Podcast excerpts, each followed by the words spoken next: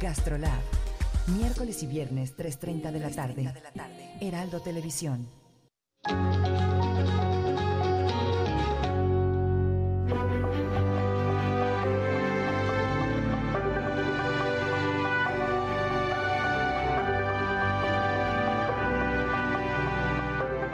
Jorge VI murió mientras dormía en Sandringham House, en Reino Unido, el 6 de febrero de 1952.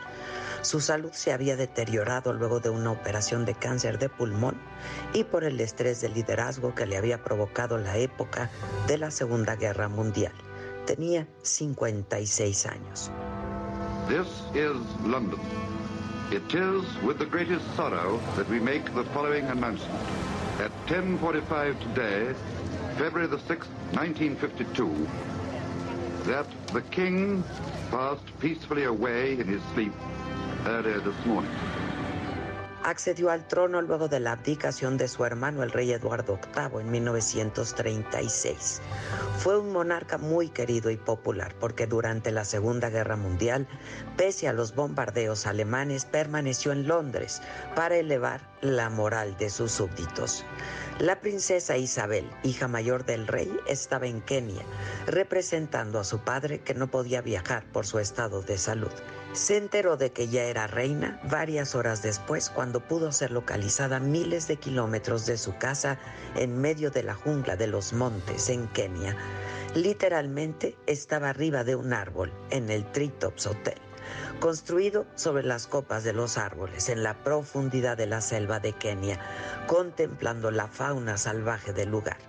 Ahí su esposo, el príncipe Felipe de Edimburgo, le dio la noticia de que su padre, el rey Jorge VI, había muerto y ella se convertía en reina.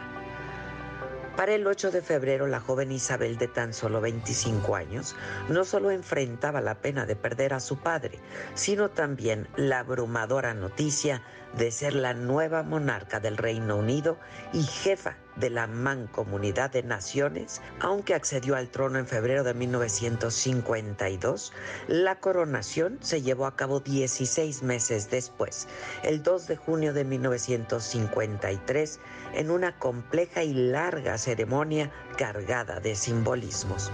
En realidad el destino de Isabel no era ser reina. En la línea sucesoria ocupaba un lugar similar al de sus nietas Beatriz y Eugenia, hijas del príncipe Andrés.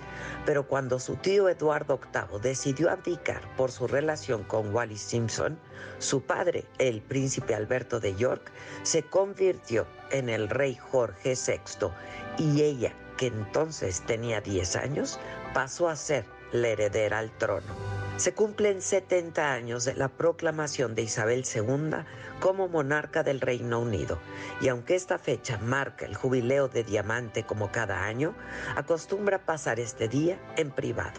Los festejos se realizan en junio, no el día de su proclamación, porque recuerda la muerte de su padre, el rey Jorge VI. En el 2021, la reina de 95 años perdió a dos de sus mejores amigas y damas de compañía, una de 101 años, la otra de 90, a quienes les concedió títulos y honores. Pero sobre todo murió Felipe, su esposo, consejero y servidor fundamental en su reinado, con quien estuvo casi 80 años poco a poco va perdiendo a sus seres más queridos. La pandemia del coronavirus, la edad y los escándalos en su familia la han llevado a la soledad y al aislamiento. Por algunos achaques propios de su edad, estuvo en el hospital. Y aunque ya no asiste sola a ningún evento oficial, de acuerdo con la Casa Real, en el 2021 atendió 184 actos, uno cada dos días.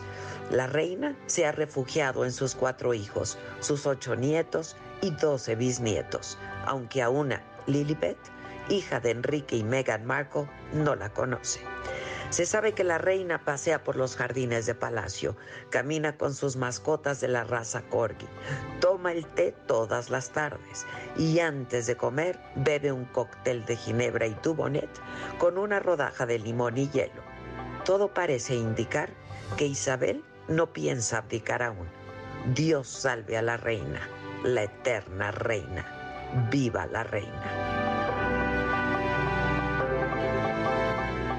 Esto es Me lo dijo Adela, yo soy Adela Micha y ya.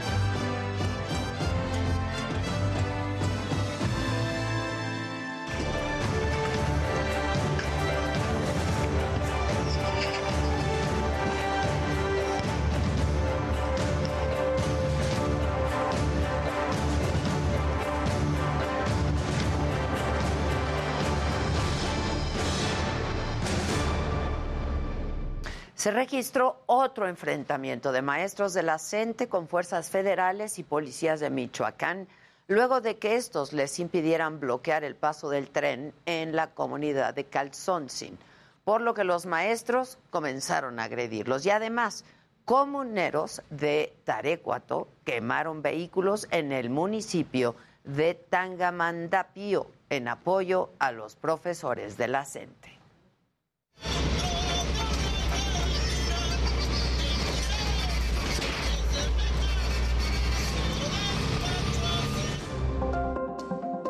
Asesinan al presidente municipal de Contepec, Michoacán. Estaba desaparecido desde el sábado. Lo encontraron sin vida en un predio de la localidad del Jacal.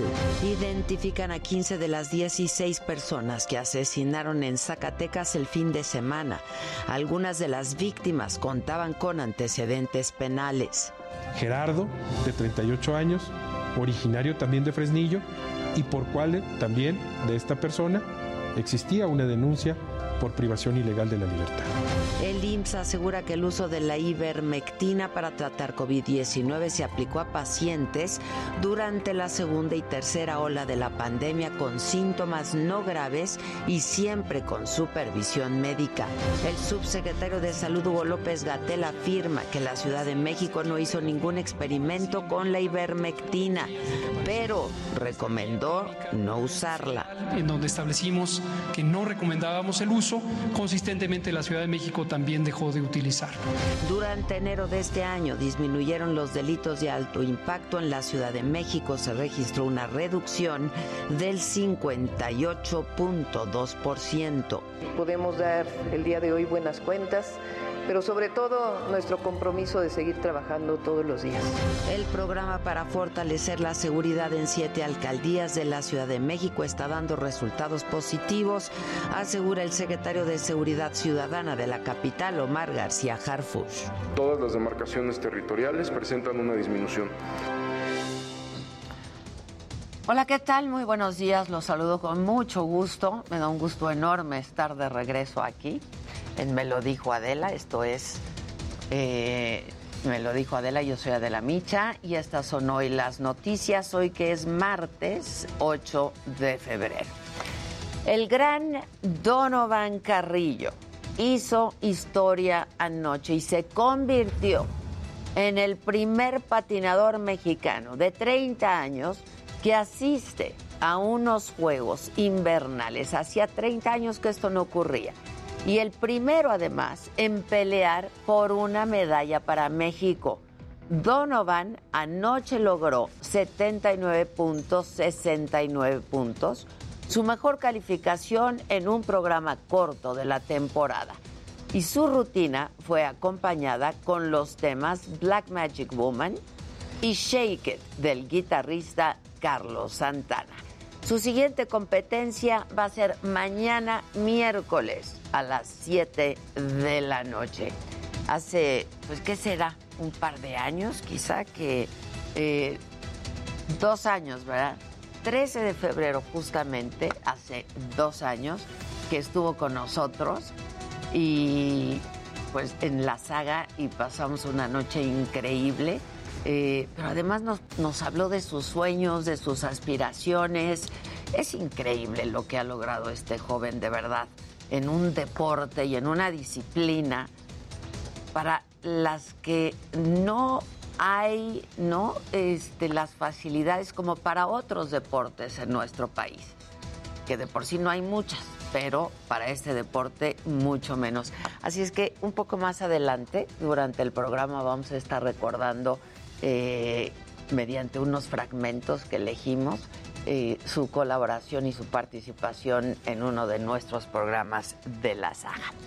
Y las felicitaciones por su participación, la verdad es que llegaron inmediatamente. El canciller Marcelo Ebrard reconoció la labor de Donovan y dijo que hizo un trabajo fantástico.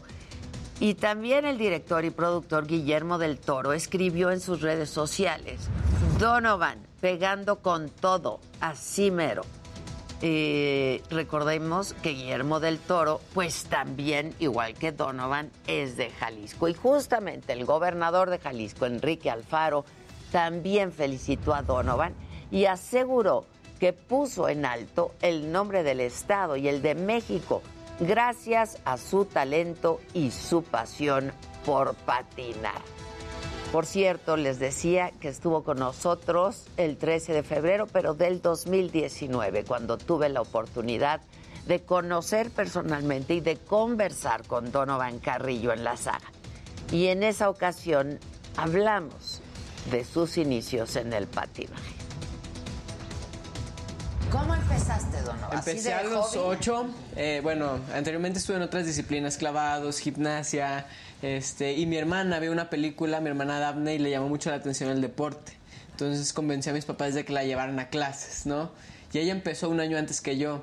Mi entrenador, que en, ese momento era el de mi hermana, le insistía mucho a mis papás. Para ese entonces yo estaba en gimnasia. Y él le decía a mis papás de que no, es que este niño yo le veo aptitudes, yo veo que tiene el físico, las ganas, la disciplina para desarrollarse en el patinaje. Entonces, pues yo en un principio la iba a ver y me gustaba un chorro ver los saltos y todo lo que hacían y de repente mi mamá me ponía música y yo improvisaba mis rutinas en el piso, según yo patinador y todo. Después conocí a una niña que me gustó, que era compañera de mi hermana. Ah, y entonces fue la motivación. Benditas mujeres que también motivan. Exacto. Exactamente, y pues este fue como un conjunto de varias cosas que se juntaron y al final pude, pude empezar en el patinaje artístico. A ver, pero lo que más me importa a mí y la vieja que yo también Sigue, ya no sigue, se fue. ¿La besaste? pues, ¿La besaste? En su momento, pues obviamente sí fuimos noviecillos, pero pues de niños. No perdió el tiempo en patines. Y ya este después la, la niña esta se salió y se mudó a otra ciudad y yo seguí en el patinaje, ya estaba. Maldito. Como todas, nada más nos utilizan. Pues él también tuvo que mudarse. Ese día nos contó que desde muy chico se fue a León, lejos de su familia, para poder seguir con su entrenamiento. ¿Ya México? Ponían una ahí en el sol. Hay dos, ¿no? Está una por San Jerónimo y otra. Hay varias. Aquí en Ciudad de ¿Sí? México es de los este, estados de la República donde hay más. Bueno, y periférico cuando llueve. Patinas. Ese patina el carro bien gacho ahí. Pista de patinaje precioso. Pero en realidad no, o sea, Sí. no es un deporte. Pero mira, de hecho, este, yo empecé a patinar en Guadalajara y desgraciadamente ¿De la ahí eres pista. tú? Sí, yo nací en Guadalajara y ahí fue donde empecé a patinar durante seis años. La pista la cerraron en el 2013 y yo tuve que buscar la opción más cercana para seguirme preparando. A mi entrenador le ofrecieron trabajo en la pista de hielo de León, que aparte era la ciudad más cerca con una pista. Entonces, pues no, obviamente yo para seguirme preparando y seguir con mis entrenamientos, le propuse la idea a mis papás de mudarme a León y pues ellos me apoyaron. Desgraciadamente ellos se tuvieron que quedar en Guadalajara por sus trabajos y porque ya tenían todo ahí. Y yo pues me mudé con mi entrenador y él me recibió como un hijo. Entonces... Hacerte toda la clase de Mira, esfuerzos qué que se hacen, historia. ¿verdad? Hacer el Para llegar- movimiento, Para hacer llegar el a un sueño, para alcanzar un ideal. ¿no? Y jovencititos. Que un ser humano haga el verdad. movimiento es muy Qué importante. maravilla. Sí, sí, qué, qué padre. Qué alegría, la verdad, qué alegría. Mañana, miércoles, 7 de la noche, es su siguiente participación y por supuesto que la seguiremos con mucho gusto, con mucha alegría y con mucha buena vibra para que lo haga también como lo ha venido haciendo.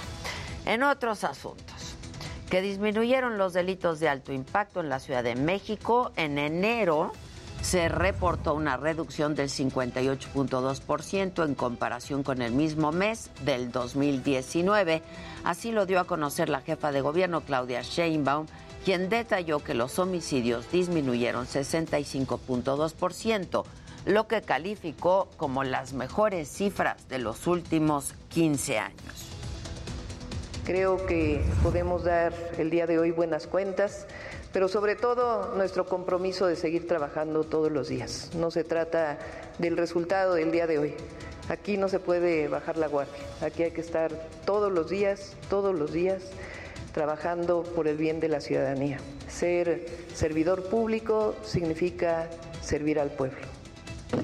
Bueno, y por su parte, el secretario de Seguridad Ciudadana de la capital, Omar García Harfush, aseguró que el programa de fortalecimiento de cuadrantes en siete alcaldías está dando resultados, resultados positivos. Así eh, lo dio a conocer del periodo del 1 al 31 de enero del 2022, en comparación con el mismo periodo del año 2021, todas las demarcaciones territoriales presentan una disminución.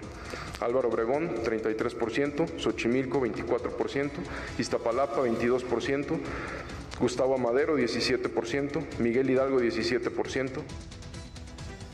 Y donde las autoridades capitalinas también buscan cerrarle el paso a los delitos es vía redes sociales, porque ahí se ofrecen los hackeos por módicas cantidades de dinero. Así nos lo explicaron. Han pasado casi tres meses desde que a Nayeli le hackearon su cuenta de WhatsApp. El robo sucedió el 17 de noviembre y aunque la cuenta está dada de baja a la fecha, la línea sigue activa debido a que tiene cuentas bancarias vinculadas. Sin embargo, decidió cambiar su número y ahora es más cuidadosa porque también a través de Telegram eh, quisieron perpetrar mi cuenta. Eh, solamente hubo un intento, eh, no pasó más, afortunadamente. Esta modalidad de robo y fraude está vigente desde 2018. Incluso en redes sociales como Facebook se ofrece el hackeo en tiempo real de otras plataformas como Twitter, Instagram y TikTok. Los precios por el supuesto servicio van desde los 800 hasta los 3 mil pesos y aseguran que el acceso es discreto y desde el dispositivo de la persona que solicita el hackeo. Apenas en noviembre del año pasado, la Policía Cibernética alertó de la existencia de esta modalidad de robo. Según la dependencia, se realizan 300 reportes al mes, por lo que solo de noviembre a enero de este año se habrían reportado 900 casos como el de Nayeli. Los delincuentes lo, pueden, lo utilizan primordialmente para cometer fraude.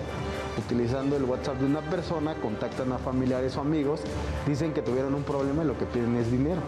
Actualmente el hackeo se realiza de dos maneras. La primera cuando nos solicitan el código de verificación de seis dígitos haciéndose pasar por el soporte técnico de WhatsApp. La segunda durante la madrugada cuando envían los códigos de activación al buzón de voz del teléfono. Para evitarlo, recomiendan realizar la verificación de dos pasos y evitar compartir códigos de seguridad. Colocar la fotografía de perfil y última hora de conexión solo visibles para la lista de contactos. Para me lo dijo Adela, Jessica Moguel, Heraldo Televisión. Y en más información, asesinaron al presidente municipal de Contepec, Michoacán, Enrique Velázquez. Su cuerpo fue localizado en un predio en la localidad de El Jacal. El alcalde estaba desaparecido desde el sábado, pero su familia no denunció el hecho por temor a poner en riesgo su vida. La Fiscalía del Estado ya está investigando el asesinato, uno más. Y mientras tanto, en Zacatecas, la Fiscalía del Estado también identificó a 15 ya de los 16 cuerpos que fueron encontrados el sábado en los municipios de Fresnillo y Pánfilo Natera. Cinco de las víctimas, dicen, tenían antecedentes penales. Ángel, de 48 años, originario de Fresnillo, y del cual también existe una denuncia previa por privación ilegal de la libertad. Gerardo, de 38 años, originario también de Fresnillo, y por cual también de esta persona existía una denuncia por privación ilegal de la libertad. Roberto, de 54 años, originario también de Fresnillo, y también existía una denuncia previa por desaparición por privación ilegal de la libertad. Y respecto a las seis víctimas del municipio de Panfilonatera, el fiscal de Zacatecas dio a conocer la causa de su muerte. En el caso de estas víctimas que he mencionado anteriormente, todas, la causa de muerte es asfixia por estrangulación, excepto uno de ellos. Se trata de Julio, de 25 años, originario de Santa María del Oro Durango y cuya causa de muerte fue herida producida por proyectil disparado por una arma de fuego en cráneo. Vamos a los datos de la pandemia. La Secretaría de Salud eh, reportó 9.242 nuevos contagios y 206 muertes para sumar eh, pues ya casi 310 mil fallecimientos. Esto, insisto, y lo he hecho siempre de acuerdo a los datos oficiales porque de acuerdo a eh, especialistas hay un subregistro de fallecimientos en los datos proporcionados por la Secretaría de Salud. Los contagios bajaron también en el comparativo semanal, cayeron 26.2% con respecto a los 12.521 casos reportados el lunes pasado las muertes aumentaron 4% respecto a las 198 registradas la semana anterior. Y luego de que el fin de semana se dio una polémica por el uso de la ivermectina en la Ciudad de México eh, y que el sitio de ensayos Socar 14 retiró un escrito de su plataforma elaborado por integrantes del gobierno de la Ciudad de México al considerar que estaba difundiendo información errónea. Bueno, el Instituto Mexicano del Seguro Social ha informado que el uso de la ivermectina para tratar COVID-19 sí se utilizó. Se utilizó en pacientes ambulatorios con síntomas no graves durante la segunda y la tercera ola de la pandemia. El IMSS aclaró que no se trató de un experimento y detalló que el medicamento sí efectivamente se incluyó en los kits para pacientes previa evaluación médica y con indicaciones complementarias de cuidados en casa y monitoreo de su, de su sintomatología vía telefónica. Pero bueno, es un medicamento que ya se había dicho que no se debía aplicar en pacientes COVID. Y hablando de tratamientos, investigadores en inmunología comenzaron a usar la crioterapia como alternativa para tratar las secuelas del COVID-19 y se trata de lo siguiente. Para mejorar su condición de long COVID o COVID largo, Angélica se aventura a probar la crioterapia tomando duchazos fríos en los lagos de Suecia. Yo tuve eh, COVID dos veces, eh, las, cada una de estas enfermedades también desarrollé long COVID y esto que comencé a desarrollar como un hobby al final resultó en una terapia para mí. Está convencida de que el agua helada y la resistencia que puede generar su sistema inmune han disminuido las secuelas del long COVID. Ahora se enfoca en investigar sus beneficios. Para mí ha sido muy claro el efecto que ha tenido en mi long COVID. Los síntomas desaparecieron casi en su totalidad. Nos va a tratar de un estudio clínico en el que vamos a comparar diferentes grupos de individuos sometidos a diferentes Em, exposiciones de frío, bueno, de, temperatura, de, de, tiempos. La crioterapia es un tratamiento de exposición al frío mediante baños o inmersiones menores a los 16 grados hasta temperaturas bajo cero.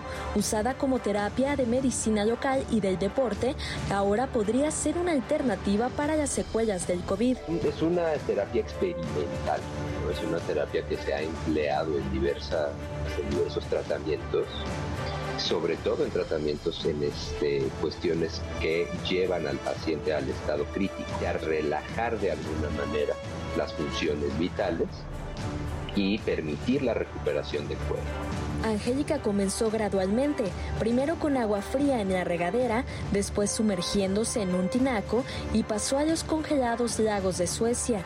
Incluso ahora representará a México en el Campeonato Sueco de Natación de Invierno en aguas heladas.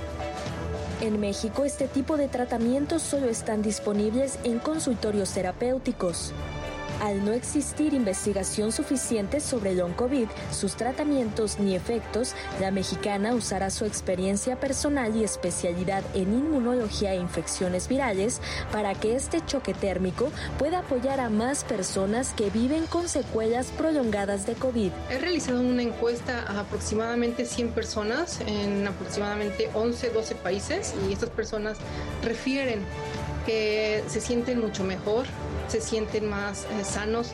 Aquellos que tuvieron alguna enfermedad infecciosa reciente han visto cambios en su sintomatología, la sintomatología ha, ha disminuido. Para Me lo dijo Adela, Gloria Piña, Heraldo Televisión. Pues está muy interesante.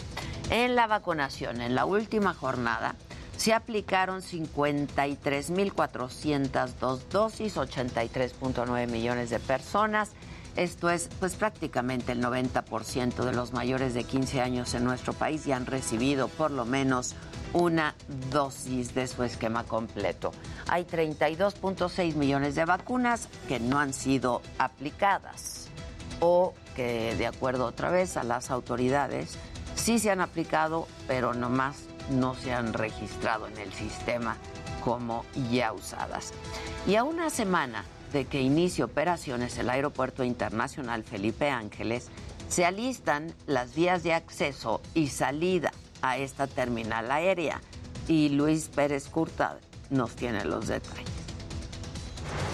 A casi un mes del inicio de operaciones del aeropuerto Felipe Ángeles con ocho vuelos comerciales que en un principio serán de ida y vuelta hacia Tijuana y Cancún con Volaris y a Monterrey y Guadalajara con Viva Aerobús. Estas son las nueve vías de acceso disponibles para llegar a esta nueva terminal aérea.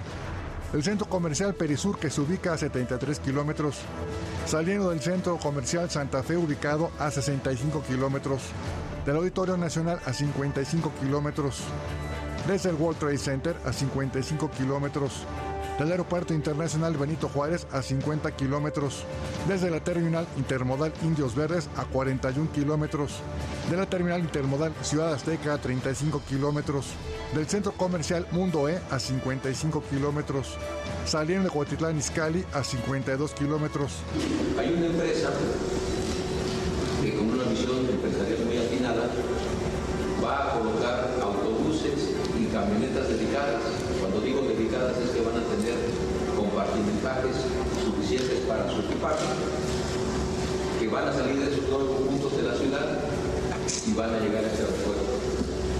Con un precio que oscila entre 150 pesos el punto más lejano y 50 pesos el punto más cercano al aeropuerto. Actualmente se realizan los trabajos de ampliación de la autopista y se prevé que esté terminada en marzo. Por el circuito exterior mexiquense falta la conexión al aeropuerto. Para quienes quieran llegar en taxi, las autoridades contemplan que habrá compañías que presten este servicio en el Aeropuerto Internacional Felipe Ángeles, pero aún no están listos los contratos. En cuanto a las aplicaciones Uber y Didi, cualquier otro servicio por aplicación, estos sí podrán llevar pasajeros a la terminal, pero no podrán recoger usuarios en este punto, pues aún no existe una relación contractual para que ingresen a las instalaciones sin pasajeros. Sin embargo, las autoridades estiman que en un futuro pueden integrarse más rutas o compañías que se sumen con un servicio propio de transporte terrestre.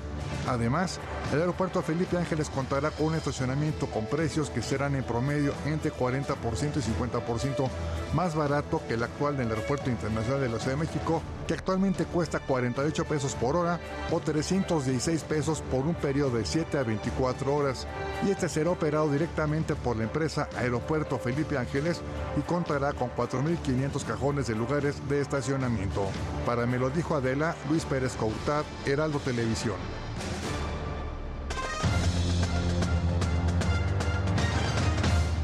Ave, qué felicidad verte, que estés aquí. Por Muchas supuesto, gracias, gracias, mi Dando Dani. conocimiento y felicidad y alegría. Sí, la verdad a mí también me da mucha, muchas gracias. Qué bueno. Bueno, pues excelentes noticias. Mejor no se podía decir, ya lo dijiste tú hace unos momentos. Donovan Carrillo, avanza a la siguiente fase. Lo hace de gran manera. El mexicano se coloca dentro de los 20 primeros. Y bueno, con esto estaremos platicando más adelante de quién es Donovan, cómo fue que llegó al patinaje artístico y todo lo que ha conseguido. Bueno, reapareció ahora sí la tenista china Peng Shuai. El Comité Olímpico Internacional, a través de Thomas Bach, se reunió con la tenista en Pekín. Y bueno, estaremos platicando de qué fue lo que sucedió en esta junta. Y bueno, Cristiano Ronaldo llegó a 400 millones de seguidores solo en Instagram. Una cosa de locura lo que hace este jugador, uno de los mejores de la historia, sin duda alguna. Pero ahora, vamos a ver gadgets con Luis Hay.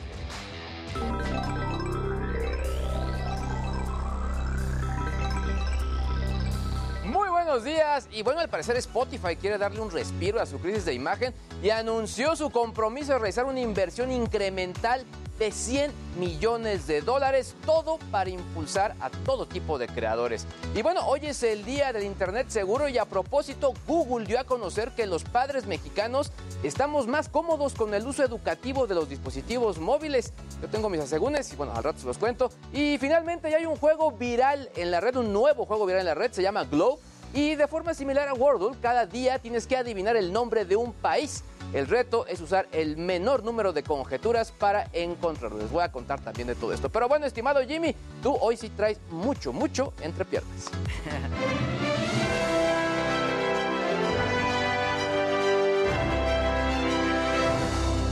Muy buenos días, gente querida. Ade, qué gusto tenerte de regreso. Gracias, y bueno, eh, ya se reveló la lista de nominados a los premios Oscar 2022 y Leslie Jordan y Tracy Ellis Ross fueron los encargados de anunciarlos. El Callejón de las Almas Perdidas de Guillermo del Toro se llevó cuatro nominaciones, incluyendo Mejor Película, mientras que The Power of the Dog es la más nominada con 12 nominaciones, seguida por Dune con 10. Aquí lo estaremos platicando. Y bueno, además, quizá esta pelea mediática entre Kim Kardashian y Kanye West sí sea una estrategia publicitaria. Y es que el día de ayer Hulu estrenó un adelanto de The Kardashians, el nuevo reality show de la familia más polémica de la televisión, en el que, bueno, pues vemos a Kim, vemos a Chloe, vemos a Courtney, a Kendall, a Kylie y a Chris, como si fueran maniquís en un aparador. Y aquí les estaré contando cuándo se estrena. Y bueno, yo platiqué con Pablo Alborán del lanzamiento de su último sencillo, Castillos de Arena, y también les estaré mostrando todo lo que me contó. Mi querida Ade, regreso contigo. Buenos días. Para hacer una pausa rapidísima, lo volvemos enseguida con los detalles de los deportes, espectáculos, tecnología, lo macabrón y mucho más aquí en Me lo dijo Adela. No se vayan. Seguimos transmitiendo incluso en cortes comerciales en nuestra plataforma de la saga por Facebook y YouTube. No se vayan.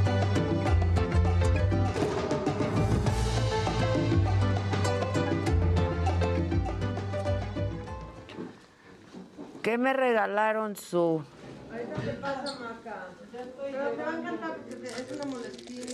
Hoy se volvió a aflojar esta chica. Ay, qué bueno, urge. ¿Cómo están, banda querida? Mi banda de YouTube.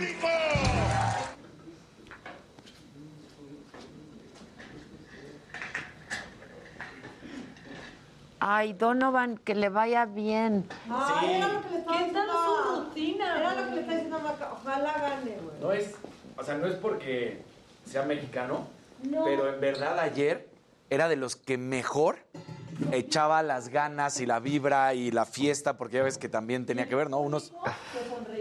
Ajá, o sea, la neta es que sí ayer fue... Ahora el ruso, que fue una maravilla, Sí, sí, sí. sacó 93 de puntuación. Sí, o sea, ¿Eh? se quedó a veintitantos puntos de los más altos, que fueron 100 puntos. Mira esto. Pero una cosa de No, está increíble. Está padrísimo. ¿Quién me mandó esto? Nos lo, nos lo mandó Luis Yaca. Trae, trae lo que te, te Ay, no. Está padrísimo. Y les mandaron a todos, muchachos. Aquí les tengo sus... Está Ah, trae, increíble. agarren, vayan por sus libretitas para enseñarlas ahorita. Está padrísimo. Está ¿no? padrísimo. A mí me encantó. A mí me encanta. Me encanta. Pero ya viste cada elemento. La bota. Todo, la bota, los anillos. Está poca madre Luis Yaca, güey. Está poca madre. Muchas gracias. No manches, padrísimo. está padrísimo. La maleta de Luis está con gadgets abajo, o sea, no, no, no, no. Está fregón. Y, y- y la tuya. Ay, Backpack. padrísimo. Está increíble. Y el pelo de Maca Pero sí el está güero. El pelo de Y los lentecitos Maca. de Luis también. Está poca madre. Sí, está muy chingón. Qué chido está. Está increíble. Mira el Ji- No, tú- este es el Jimmy. ¿Te acuerdas que habíamos dicho de, Este es Jimmy. Sí. de algo animado? Ahí Está está. increíble.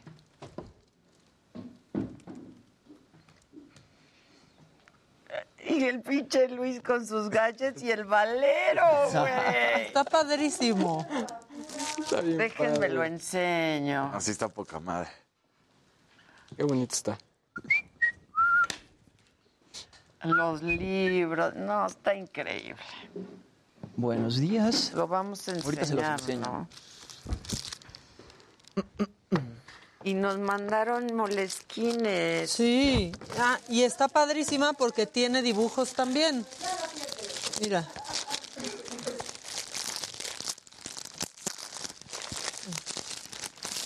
Tiene sus Qué padre. cositas también. Está increíble. Muchas gracias, Luis. Tocayo, muchas gracias. Está padrísimo. Ay, a mí me mandó un librito, a ti también. Sí.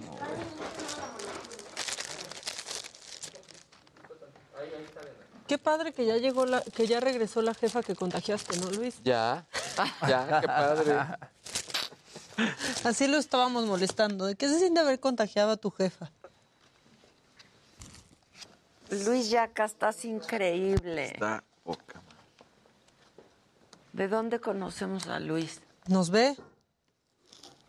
No le conocemos. No le conocemos. No le conocemos. Que yo sepa, Luis, no te conocemos. Luis, Pero ¿te eres muy increíble. Está increíble. Tus lentes. Mis lentes de corazoncito. corazón. Luis Yaca. Ahí vamos a presumir, nada más que regresemos a la tele también. Aquí nos manda en el librito, dice Casarín, un abrazo. Luis Yaca, febrero del 22. A cada quien personalizado. ¿En el librito? En el librito, ahí les debe de haber puesto algo. Saldo Televisión, sábado 19 horas, simplemente de otro nivel.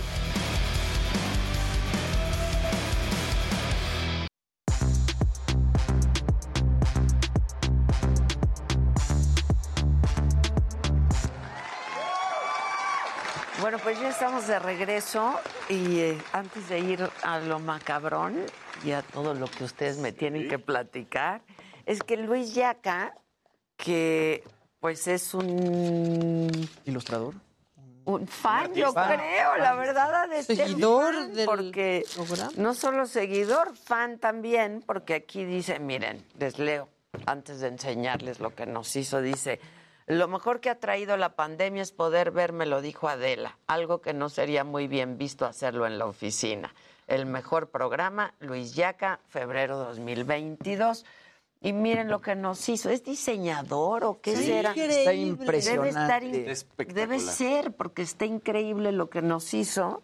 Somos todos a la mesa. Mira, me gusta, a mí me encanta. A mí me encanta. Está Está increíble. El valero de Luis, aquí está Luis G.I.G. con sus lentes rojos y todos sus gadgets con un valero y su bolsita de gadgets. Luego está la maca con sus dos celulares y su compu. El McCall Center. El McCall. Eh, Luego el mundo que está aquí, el Zeppelin, luego estoy yo, que dice I love Paris, mi taza. Mi- y ve el anillo, ve los lentes de corazón. las botas. Las botas. Ahí sí se ven. Ahí se botas ven más. verdes casi como las que traigo hoy, ¿no? Luego está el casarín con su teléfono y su, su, su barbita. Ajá. Y su saco azul, que aquí y no se ve, pero bueno. azul. Y luego está el Jimmy, aquí con su...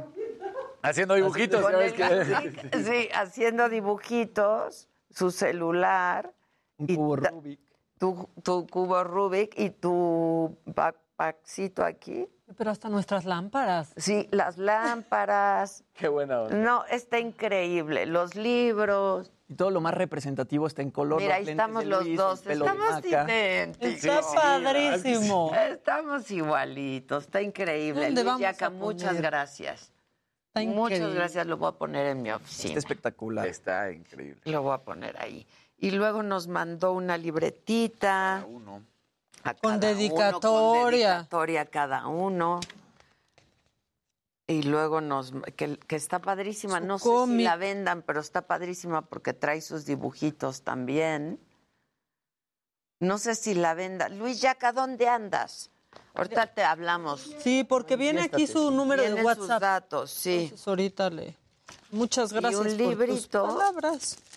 que luego vamos a revisar, pero también de dibujos, la cadena alimenticia, en fin, está padrísimo. Luis Yaca, felicidades, lo haces muy bien y gracias por pensar en nosotros y tomarnos. Eso, Tilín. Eso, Tilín. Y ahora viene lo macabrón. Échenmelo. Estoy lista.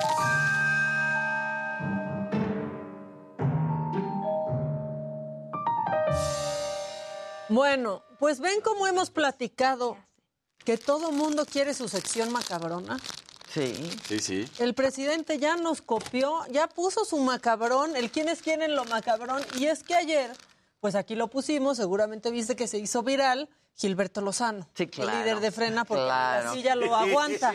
Bueno, pues el presidente hizo su macabrón hoy en la mañanera y lo puso. Ayer estaba eh, informando y en contra mía, hablando en contra mía, yo traigo un ángel de la guarda, o sea, este, y los que se juntan con el diablo les va mal. ¿Sí? Bueno, ¿por qué no ponen a lo del Señor? Eh, Con todo respeto, es nada más para este Pues es que el otro se puso de pechito. que nos vengan a convertir en la mitad de las casillas para poder correr a López.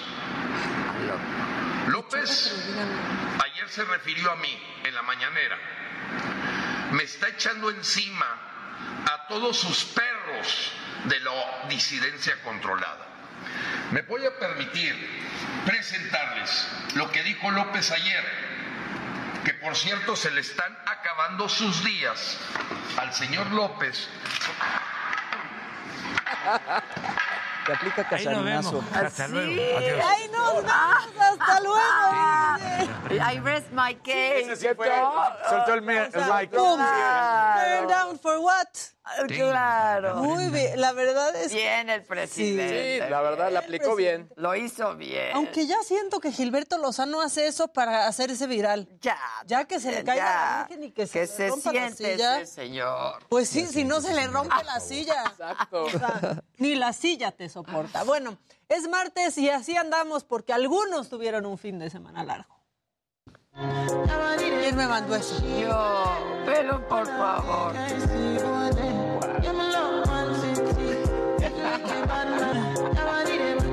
Es que velo. Lo amé a ese niño. Tuerqueando. El perreo se trae en la. Exacto. ¿Te lo mandé en la madrugada? No. Sí. ¿En la madrugada? Claro. Ah. Entre sueños. Oigan, y es un hecho, no hay manera segura de liberar a un tiburón. Es que, en serio, sí es selección natural. ¿Por qué hacen eso? ¿Por qué hace eso la gente?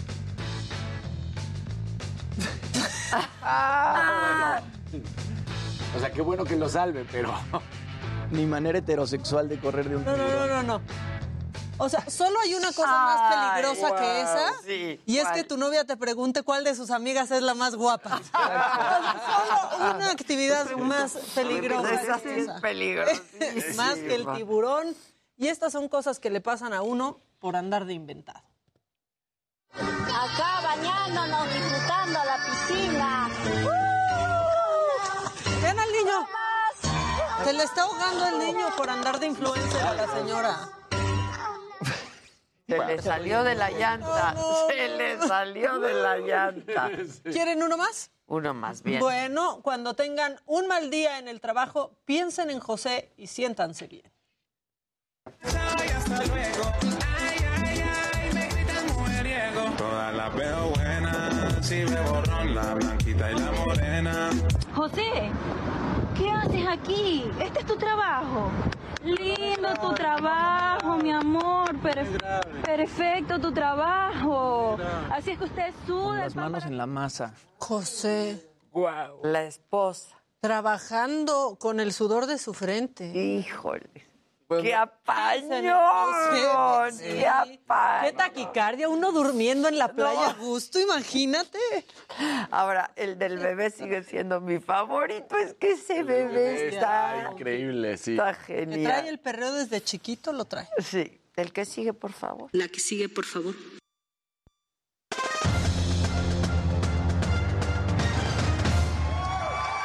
Qué gusto saludarte, Ade. Muchas gracias, mi Dani. Maquita, Los ¿cómo extrañé. estás, Luigi? Nosotros a ti. Sobre, sobre todo extrañé a Luis y a Maca.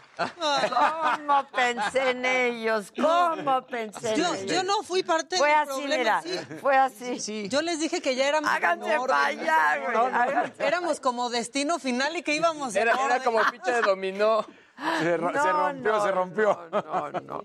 El que empezó el relajo sí fuiste tú, Luis. Sí. Ah, bueno, aquí no, yo no empecé los contagios en el Heraldo, ¿eh? No. Yo nada más lo aclaro, ¿eh? Yo nada más lo aclaro, porque ya me estás echando mucha tierra Aquí y habías dicho que eso no se trataba, Maquita, ¿eh? Aquí hubo muchos contagios. Exacto. Una ola. Sí. Una, Una ola. ola. Exacto. Un tsunami. Pero Oye, es que en todos lados, ¿eh? En todos lados, sí, la verdad es que en Es lo que todos lados. dijimos que es lo que estaba pasando en realidad, Sí. porque estamos en una pandemia. Sí, sí, sí. Yo me sentía súper seguro porque además acababa de ponerme el booster. Entonces cuando caíste yo dije, yo estoy con, yo, yo traigo refuerzo sí, recién sí. puestecito. Tiene Seguimos que, sobreviviendo, Seguimos sobreviviendo. Pero tú tienes booster, Todavía no. ¿no? No es el que Pues brinque, es que ¿eh? es un No, es el chamaco, que- no le toca todavía. Uy, y de aquí a que te toque, porque van Todavía el falta. registro de los de 30. Sí, no. Pero nos seguimos Ya está, salvando. ya está ahí rascando a los 30. Qué bueno. Ni una vez me ha dado todavía. No, ni que te dé. No, ¿eh? no Ni manches. que estamos, te dé, porque sí está. Duro. Oye, pues ahora sí, lo dijimos ayer a las 7 y cuarto, prepárense. Empezó a competir como hasta las 8.20 porque también habíamos dicho que se tardaba, estos grupos de seis. Donovan Carrillo hace historia, 22 años, el atleta más joven de esta delegación, son cuatro, pero no importa.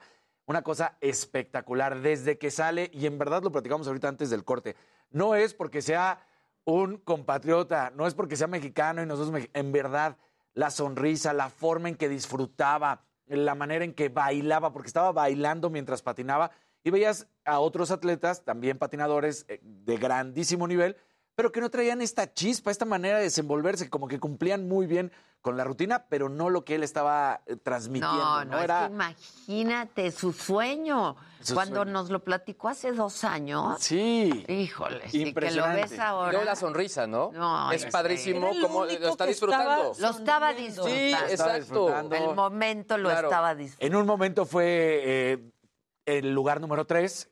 recordemos que aquí no importaba la clasificación, bueno, importaba estar entre los primeros 24. Eran 30, el estadounidense no puede competir porque había dado positivo por COVID y entonces quedan en 29 y tenía que calificar dentro de esos 24. Él califica en la posición número 19. Fue el más fuerte de su grupo. Los últimos grupos es donde estaban los patinadores más duros. Él se queda con casi 80 puntos. Los que más ganaron o los primeros lugares llegaron a los 100 puntos pero lo hace espectacular. Y ayer eh, ya leíamos hates y ya sabes de esos que criticaban. Estar ahí, eso sí es mérito. Por claro. lo que tuvo Ahora, que ¿qué- qué hacer. no, no, ¿te acuerdas que aquí lo leímos en, en ¿Qué la mesa? ¿A qué va? ¿A qué va? a quedar en- o sea, Exactamente. Tuvo que moverse de Guadalajara a León porque en Guadalajara no hay No pistas. hay. No hay Ahora, pistas. algo que estuvo padre es que ayer, desde antes de que empezara la competencia, en redes ya decía, oye, ¿dónde está el link? ¿Dónde lo puedo ver? Etcétera. O sea, en conexión al final hubo casi 170 mil personas al mismo tiempo viéndolo. Estuvo muy padre. top, y para los que no sepan, aquí una historia pequeña de quién es Donovan Corrillo. Viene. Porque muchos realmente lo, re- lo empezaron a conocer a partir de esa rutina con Juanga. De esa canción con Juanga ya hace cinco años. Sí, Ahí fue cuando dijeron, ah, caray. porque, eh, patinaba ¿Ya con se sabe canciones con qué de va a Juanga. patinar? Ya, ya se sabe y ahorita te los digo A ver, la- rutina. Pero mientras, vamos aquí.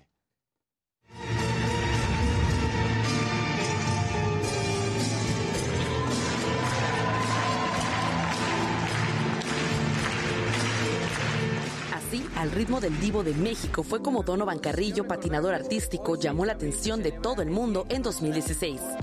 Pero llegar ahí no fue nada sencillo. Se preparó 14 años. Hoy, a sus 22, pese a todo y a todos, Donovan Carrillo cumple su sueño al representar a México en unos Juegos de Invierno, objetivo que ha perseguido desde sus inicios.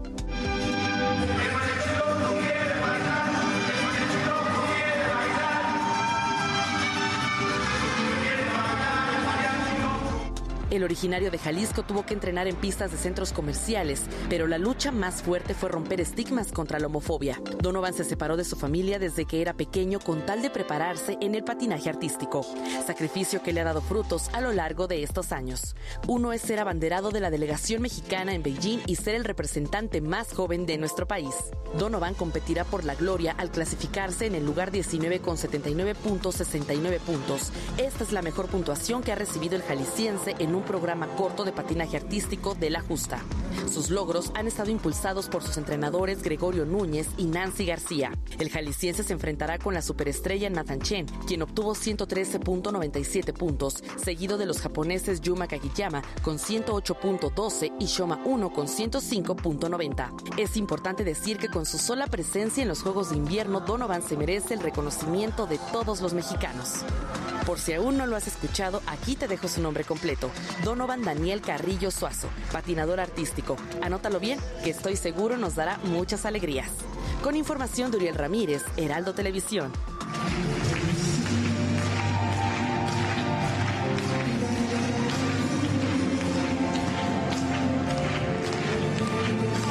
Claro, que aparte no es lo mismo esquiar que patinar. No, exactamente. Para nada. Miércoles, ya lo decías, Ade, a las 7 Mañana y cuarto. Mañana va con Carlos Rivera, quizás, quizás, quizás, y Elvis Crespo bailar. Y también eh, Ricky Martin eh, María está dentro de las canciones Va a que va a ser estar. el más movido, qué bueno. Claro. Sí, Algunos que dices que- ya. sí, pero a mí el ruso me impresionó Sí, a- a mí- ayer La verdad es que es una también. belleza ver eh, a estos patinadores. No, yo adoro esta disciplina, es una maravilla. Creo que el japonés, uno el que japonés. es bicampeón. A mí me encantó, no sé si lo viste, había uno de Star Wars. Bueno, Ah, hace todo. Sí, sí, de Darth Vader. Ah, ese yo no lo vi. Padre que sea tan abierto ahora ya como Es francés. Claro, ¿no? Sí, claro. porque habla mucho de la cultura de cada país, ¿no? Y eso está padre también. Claro, Eh, pero, pero además, es que decíamos ahora, o sea, el crédito es enorme Es cuando enorme. vienes de un país en donde no existe Claro, esta disciplina. Tú, tú ya lo, tú lo mostraste en, en la entrevista que le haces hace un par de años cuando dice, oye, yo me tuve que ir a León con mi entrenador, o sea, dejar a mi familia, como muchos deportistas en la vida tienen que hacer, porque ese es un sacrificio brutal que a veces no dimensionamos, porque cuando puedes quedarte en casa o cerca de casa... jovencito y te vas de tu casa. Y te- Claro. No, no, no. Entonces- Creo que tenemos otro fragmentito de ese programa, ¿no? A ver, bien. Oye, pero además tú te diste a conocer porque las rutinas que hacías eran con música de Juan Gabriel. Mucho Así eso es. llamaba mucho la Azúcar. ¡Wow! Sí, sí. Pues ahora ponla del cangrejito playero, compadre, por favor. ¿No? Imagínate una de Nicky Laure ahí, el tiburón, tiburón. ¿Cuáles canciones de Juan Gabriel elegiste? Mira, para la temporada del 2016 y 2017 patiné Hasta que te conocí con arreglos de Raúl Di Blasio. Sí. Una canción muy bonita, yo creo que es de mis favoritas que he patinado hasta el día de hoy. Ahorita para esta temporada de Juan Gabriel tengo la canción de Ya lo sé que tú te vas con arreglos del maestro Magallanes. Entonces es otra su- pieza instrumental. director musical. Sí, sí, sí, es otra pieza instrumental muy muy bonita que la verdad se disfruta mucho patinar y pues yo creo que también el público la disfruta mucho porque más de algunos se identifica con la letra. Oye, pero tú, eli- tú eliges la, la- la canción o entre tu Pues entrenador. y- eh, entre todos, la verdad. Este, la música pues es de Juan Gabriel es con la que yo crecí en mi casa, a mi mamá le gustaba muchísimo y yo como una oda para ella pues se la dedico y cada que hago mi rutina me acuerdo de mi mamá, entonces pues es como una inspiración. Y pues obviamente se la tengo que proponer a mi entrenador, este, para que, porque pues a veces tienes una canción pero tiene que ir de acuerdo con tu Hay que perfil. ponerla también, Exactamente. No vayas a ba- nunca vayas a bailar con la que se cayó, porque ahí sí te carga la. No. No, sí, imagínate, no, esa nunca la vayas a poner, güey. Porque es de mal augurio. Sí, cuando pregunto eso es que Bueno, pues a mí me encantó conocerlo, esa- me enamoré de él. ¿Y sabes qué no hemos platicado aquí? el traje también, porque los trajes que trae, el de ayer estaba padrísimo. Padrísimo. Claro. Creo que me gusta más el de mariachi que ya había mostrado el gris, pero el de ayer estaba Es que el de eh, mariachi se ve divino. divino, pero el de ayer padrísimo. Y creo que, pues ayer lo, lo veía, lo platicaba, en negro lucen más los patinados, Sí. porque veías algunos otros No, colores. Se ve un, de un estilizado. No, no, no, de- todo así delgadito, precioso. No, no, no. superestético. Las piernas. Las pompas. Pues todo. es que- se ve delineadito. No, bueno, es que la fuerza que tienen las, En las son piernas. El, el abdomen, por supuesto, y las piernas es Claro. toda la fortaleza. No, increíble. A mí, yo cuando lo conocí, me encantó ese muchacho, de verdad. Ya cuando íbamos en el tercer grupo, ya podíamos decir que ya estaba calificado, porque ya solamente quedaban 12 y él estaba en ese momento en la posición número 7, entonces ya, ya no había manera ok, de que quedara afuera. Entonces ahí ya fue el boom, porque decías, ya, ya está calificado. Híjoles, pues ya ni el que sigue, por favor. Perdón. Nos regresamos luego de una pausa. No se vayan, este, que todavía hay mucho aquí en Me lo dijo Adela.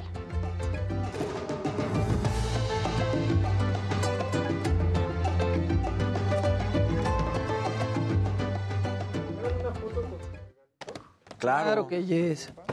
Que las dicen aquí que la música tiene que ser solo instrumental. Por eso cambió. Ya cambió. Ah, es que alguien estaba diciendo aquí. No, porque yo vi el de las mujeres y había una, Claro. una rusa, hay- la de Sweet, sí. que bailó y patinó. Yo adoro Sweet eso, adoro. ¿Con qué quieres que lo ¿Los detengamos? abrimos? Sí, los sacamos. Te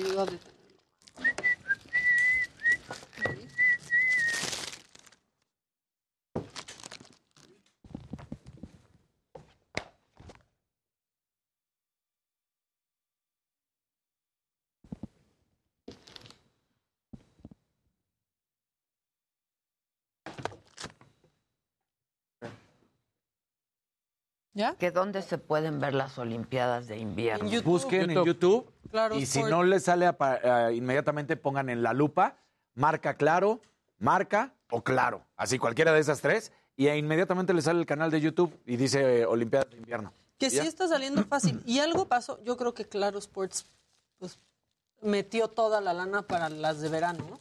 Porque en televisión Samsung se veía claro todo. En Total Play estaban como siete canales de Claro y ahorita solo Yo les, yo los entrevisté y les pregunté que esta vez a quién iban a tener como de tener de personalidades para la transmisión. Y fue la única pregunta que sí dieron la planearon. vuelta. La verdad, o sea, dijeron, vamos a tener como especialistas. Y ya, y Ya. sí, no fue tan claro. ¿Qué personalidades no? Pero sí tienen especialistas. Por ejemplo, vi un comercial, yo no sabía que México tiene una selección nacional de curling, ¿no? Sí. Pero Ah. un seleccionado mexicano es el que va a estar comentando el curling. Ah, ok. ¿Cómo tenemos una selección nacional de curling? Sí, no entiendo. Pero es que son deportes donde ahí sí es de ellos, porque, o sea, pensaba... ah, ¿De ellos? seguro- o sea, el comité seguro no les da, pero ni Ahora, las gracias. es que también falta eso, de cómo transmitir, de qué decir. de- Claro. Porque Preguntan aquí, ¿compite a la misma hora Donovan mañana? Siete. Sí, empieza Sí, a las 7. sí, eh, o sea, es que recuerden, empieza la transmisión en ese momento, la competencia, y él... Salió como ahorita- 8:40 Sí. ayer.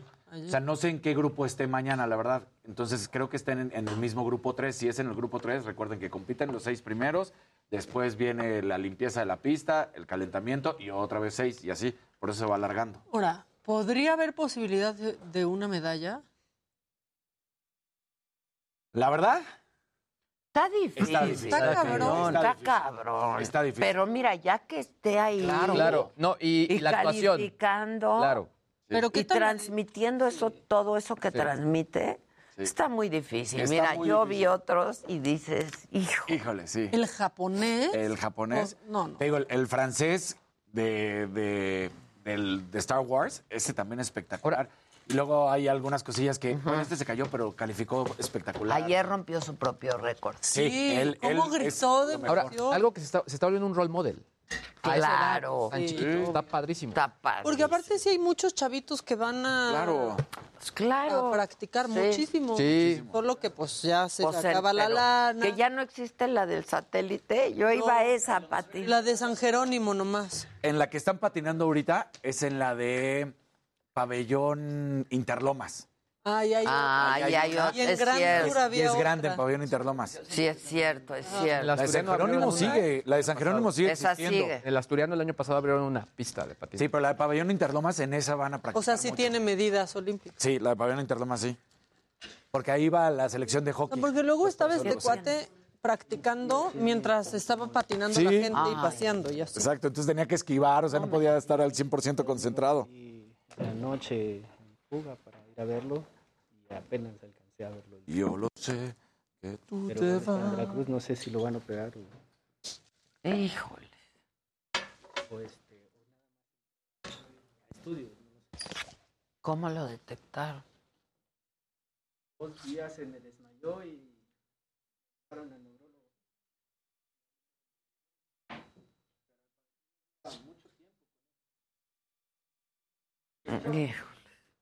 Esquema de vacunación contra COVID-19. No bajes la guardia. Seguimos en pandemia. No te confíes.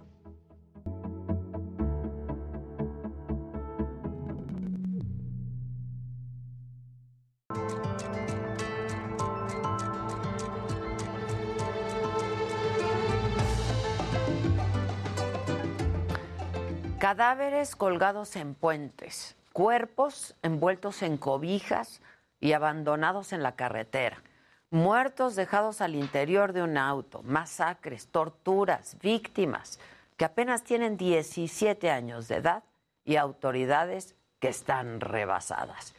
Esto es Zacatecas en los primeros días del 2022.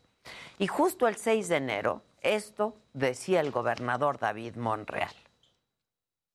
Yo he dicho y sostengo, eh, confío en la bendición de Dios y espero que, así lo he dicho, eh, hayamos llegado a tiempo para detener todo este deterioro y todo esto que está sucediendo. Pues en la entidad que gobierna el morenista David Monreal, hermano del coordinador de Morena en el Senado, Ricardo Monreal, fueron asesinadas 18 personas en apenas 24 horas. Al amanecer del sábado, elementos del Ejército y la Guardia Nacional encontraron 10 cadáveres amarrados y encobijados en Fresnillo, donde gobierna Saúl Monreal, que pertenece a la misma dinastía política. Otros seis cuerpos fueron encontrados en el barandal de una bodega en Panfilonater, mientras que otros dos hombres fueron asesinados en el municipio de Guadalupe. Y todos estos crímenes, todos, en solo un día. Y esto fue lo que dijo al respecto el gobernador Monreal. En una primera investigación de los hechos ocurridos esta madrugada, podemos decir que presumiblemente se trata de integrantes de grupos criminales enfrentados. Sin embargo, vamos a esperar a que las indagatorias concluyan y den certeza. Tengan confianza. Aquí estoy para seguir combatiendo el más grave flagelo que ha tenido Zacatecas en su historia, la inseguridad pública que heredamos. Pues sí, pues sí, gobernador, pero este es un discurso que ya hemos escuchado, que se matan entre ellos, que es un problema del pasado. Pero es un tema mucho más complejo y sabemos también lo peligroso de esta narrativa, porque abona la idea de que hay quienes merecían morir porque andaban en algo chueco y entonces no merecen justicia. Anoche, el fiscal de Zacatecas, Francisco José Murillo, informó que casi todas las víctimas han sido identificadas y que entre ellas hay menores de edad y que también está Gerardo N., hermano del diputado local Sergio Ortega. Así lo dijo. Se trata de las siguientes personas. Gustavo, de 17 años, originario de Fresnillo. Diego, de 34 años, originario de Jalpa, pero que estaba radicando en Fresnillo. También José Juan, de 51 años, originario de Jalpa, pero que también se encontraba radicando en el municipio de Fresnillo. Efren, de 57 años, originario de Fresnillo. De esta persona existe una denuncia por privación ilegal de la libertad anteriormente. También Ángel, de 48 años, originario de Fresnillo, y del cual también existe una denuncia previa por privación ilegal de la libertad. Gerardo, de 38 años, originario también de Fresnillo, y por cual también de esta persona existía una denuncia por privación ilegal de la libertad. Y bueno, sobre Zacatecas también habló el presidente en la mañanera de ayer y esto fue lo que dijo. Es un enfrentamiento de grupos, pero también hay mucho de provocación. Es que nosotros eh, pues vamos a seguir actuando igual, con rectitud, con principios. Ya no es el tiempo de antes. En Zacatecas, desde el año pasado, hay municipios como Villa García, Loreto, Villa Hidalgo y Ciudad Cuauhtémoc, donde los policías renuncian por decenas debido a la inseguridad. Precisamente Ciudad Cuauhtémoc se quedó sin agentes municipales luego de que en noviembre fueran colgados de un puente 10 cuerpos. Este mes el gobierno federal anunció un plan para que en Zacatecas tuvieran presencia casi cuatro mil efectivos de las fuerzas federales. Y han pasado más de dos meses desde entonces y el balance hasta ahora es muy claro, un fracaso. Ya con el plan en marcha, la Nochebuena del año pasado, los cuerpos de seis personas fueron encontrados en inmediaciones del Panteón de Resurrección. Esto es en el municipio de Fresnillo. En enero, los cuerpos de dos personas fueron colgados otra vez en un puente ahí de Ciudad Cuauhtémoc. Y el día de Reyes fueron abandonados diez cuerpos al interior de una camioneta frente al Palacio de Gobierno de Fresnillo. Pero nada, ni el ejército, ni la Guardia Nacional, ni las policías han podido prevenirlo. ¿Y qué se va a hacer? Esta es la respuesta del presidente. Y en el caso de Zacatecas, eh, se hizo ya un análisis, una revisión, se va a reforzar con más presencia y otras actividades. Y mucha inteligencia es más importante a veces la inteligencia que el uso de las corporaciones. Evidentemente, inteligencia que dice el presidente tampoco está funcionando. Y las corporaciones locales a la deriva, al margen, como si no fueran las policías y las fiscalías, pues parte de una respuesta integral frente a esta espiral de violencia, que ya no son los tiempos de antes, dice el presidente. Ah, pero ¿cómo se parece? Esto es, me lo dijo Adela. Seguimos con más a través del Heraldo Televisión y de nuestras plataformas digitales. Asesinan al presidente municipal de Contepec, Michoacán. Estaba desaparecido desde el sábado. Lo encontraron sin vida en un predio de la localidad del Jacal. Identifican a 15 de las 16 personas que asesinaron en Zacatecas el fin de semana. Algunas de las víctimas contaban con antecedentes penales. Gerardo, de 38 años, originario también de Fresnillo, y por cual también de esta persona existía una denuncia por privación ilegal de la libertad.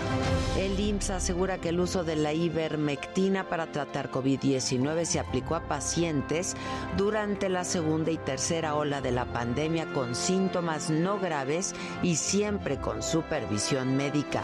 El subsecretario de Salud Hugo López Gatel afirma que la Ciudad de México no hizo ningún experimento con la ivermectina, pero recomendó no usarla. En donde establecimos que no recomendábamos el uso, consistentemente la Ciudad de México también dejó de utilizar. Durante enero de este año disminuyeron los delitos de alto impacto en la Ciudad de México. Se registró una reducción del 58.2%. Podemos dar el día de hoy buenas cuentas pero sobre todo nuestro compromiso de seguir trabajando todos los días.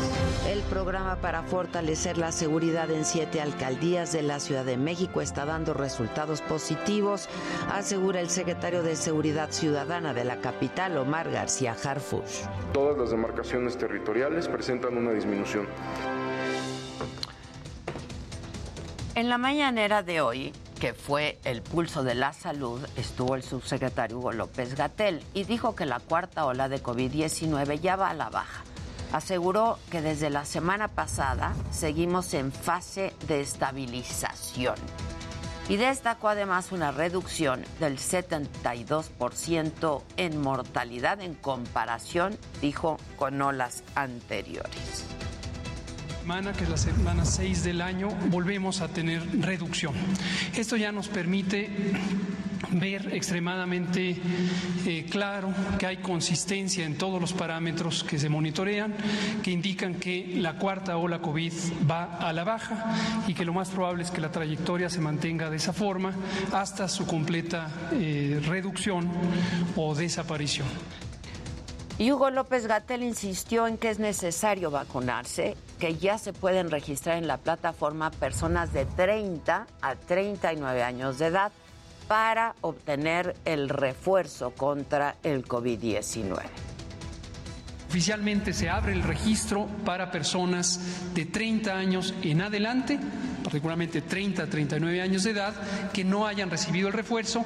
Regístrense en mivacuna.salud.gov.mx. Si usted ya tiene cuatro meses desde que recibió la última dosis de su esquema primario, es el momento de recibir su refuerzo. Y en otros temas, el subsecretario de Salud aclaró que no hubo un experimento en la Ciudad de México con la ivermectina para atender a pacientes con COVID y recomendó no usarla. Dijo incluso que en la página oficial de la Secretaría de Salud hay una guía de tratamiento clínico para atender el COVID. La Ciudad de México no condujo ningún experimento, ni en su momento el Instituto Mexicano del Seguro Social. Desde septiembre de 2021, es decir, inmediatamente a los pocos días de que apareció nuestra guía clínica federal, en donde establecimos que no recomendábamos el uso, consistentemente la Ciudad de México también dejó de utilizarlo. El presidente defendió de nuevo al subsecretario de Salud. Aseguró que hay una campaña en su contra y en contra del gobierno federal. Lamentó las muertes en México, pero dijo que es desproporcionado culpar a López Gatel de ello. Imagínense eso. Culpar al doctor de todos los fallecidos por el COVID es una desproporción, es muy racional y conlleva pues eh, mucho odio.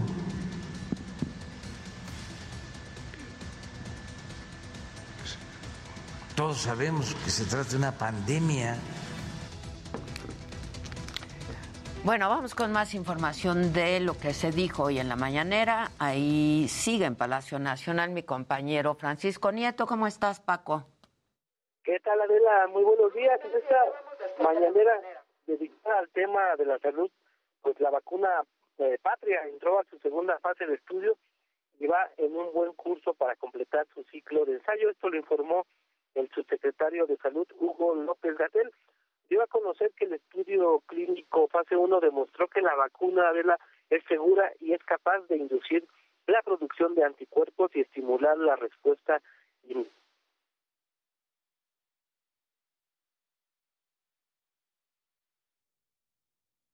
Se nos cortó con eh, mi compañero eh, Paco, pero vamos a regresar con él un poco más adelante. Mientras tanto, vamos a hacer contacto, lo haremos vía Zoom con eh, Rubén Salazar Vázquez, él es director de ETELECT, para hablar de pues lo que está pasando durante este sexenio, que han perdido la vida en atentados 15 alcaldes y alcaldesas, incluyendo el asesinato de Enrique Velázquez Orozco, el alcalde de Contepec, Michoacán.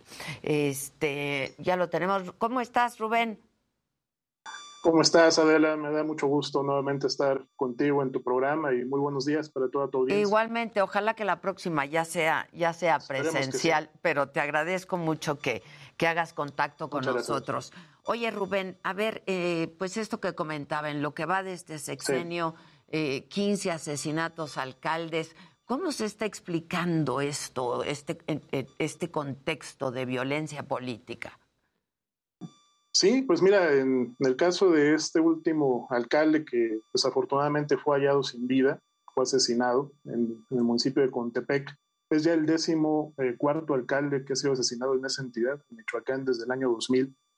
Ya con este caso, desde ese año en el cual pues comienzan todos estos procesos de alternancia a nivel federal y después a nivel estatal y sobre todo municipal, han eh, sido asesinados 92 alcaldes y alcaldesas en todo el país en 22 años. En la presente administración del presidente López Obrador ya han perdido la vida 15 alcaldes y alcaldesas.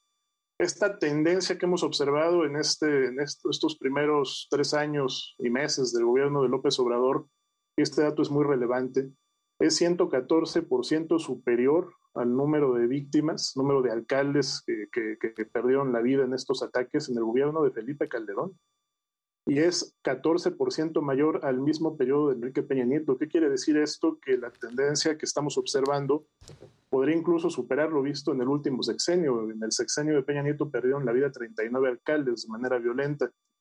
¿Qué es lo que estamos observando? ¿De qué municipio se trata? Fíjate, este es un dato bien interesante. Esto ha ocurrido en 20 entidades, no es un tema que esté generalizado en los últimos 22 años y ha abarcado a 90 municipios. El único municipio que tiene más de un, registro es el de Buenavista en Michoacán. Precisamente ahí han asesinado a tres alcaldes. Pero, por ejemplo, hasta el día de hoy en esta estadística no figura ninguna capital de las entidades que se han visto afectadas, ni siquiera ninguna ciudad metropolitana. Son ciudades, Adela, que en muchos de los casos ni siquiera cuentan con policías locales, ciudades muy apartadas, ¿no? Tanto del centro político, no solo de sus estados, no se diga de la federación, eh, son, son, son sobre todo municipios que aquí sí tengo que decirlo, la mayor parte de ellos se han visto prácticamente a merced ¿no? de, la, del, del, poder de las agrupaciones criminales. De hecho, en este caso de Contepec, ya había una alerta que nuevamente no fue considerada por la autoridad ni estatal ni federal. En ese municipio, eh, recuerdo a mediados de noviembre, finales de noviembre de 2021, ya con el alcalde que, que ayer fue asesinado en funciones, le habían arrojado cuerpos embolsados fuera de Palacio Municipal en Contepec. Entonces, estos aspectos, por supuesto, que tienen que eh, encender las, las alertas para la autoridad, para proteger a autoridades locales que están a merced de estos grupos criminales y que no cuentan realmente con los suficientes eh, recursos institucionales, sobre todo en materia de seguridad pública, para defender su propia, defenderse a sí mismos y asegurar o garantizar su propia seguridad. Entonces aquí la pregunta vuelve a ser la misma. Si tenemos autoridades locales eh, con ese grado de vulnerabilidad, ¿qué puede esperar la propia ciudadanía? Ahora, em, estaba yo revisando el reporte de eh, Telect y de acuerdo a ustedes, eh, los asesinatos de Diles más frecuentes son en tres estados de la República. ¿Es así? así es. Uno de ellos, sin duda, Michoacán. Es correcto, Adela. De hecho, el primer eh, lugar en la materia en los últimos 22 años es Oaxaca. En Oaxaca han asesinado 19 alcaldes y de hecho este dato también es muy, muy importante. La, la mayoría de ellos, por lo menos 11 de esos 19, gobernaban bajo el sistema de usos y costumbres, ¿no? Es decir, también hay distintos factores que a nivel local eh, detonan estos hechos de violencia. No solo es el tema de delincuencia organizada, en otras entidades también hay niveles de conflictividad política y social que predominan, sobre todo también en, estados como Oaxaca, el mismo caso de, Veracruz, que también ocupa la cuarta posición. Michoacán es el segundo lugar con 14 alcaldes asesinados. Le seguiría el estado de Puebla y Veracruz, cada uno con ocho alcaldes que han perdido la vida. Y el estado de Guerrero en quinto lugar con siete alcaldes. Entonces, eh, me parece que este es un tema que también nos habla de que la seguridad no solo se reduce a los procesos electorales. La autoridad recientemente pues, anunció el protocolo de seguridad que eh, aplicarán en este proceso electoral de 2022, en donde se celebrarán elecciones a gobernador en seis entidades, elecciones locales en Durango y Quintana Roo.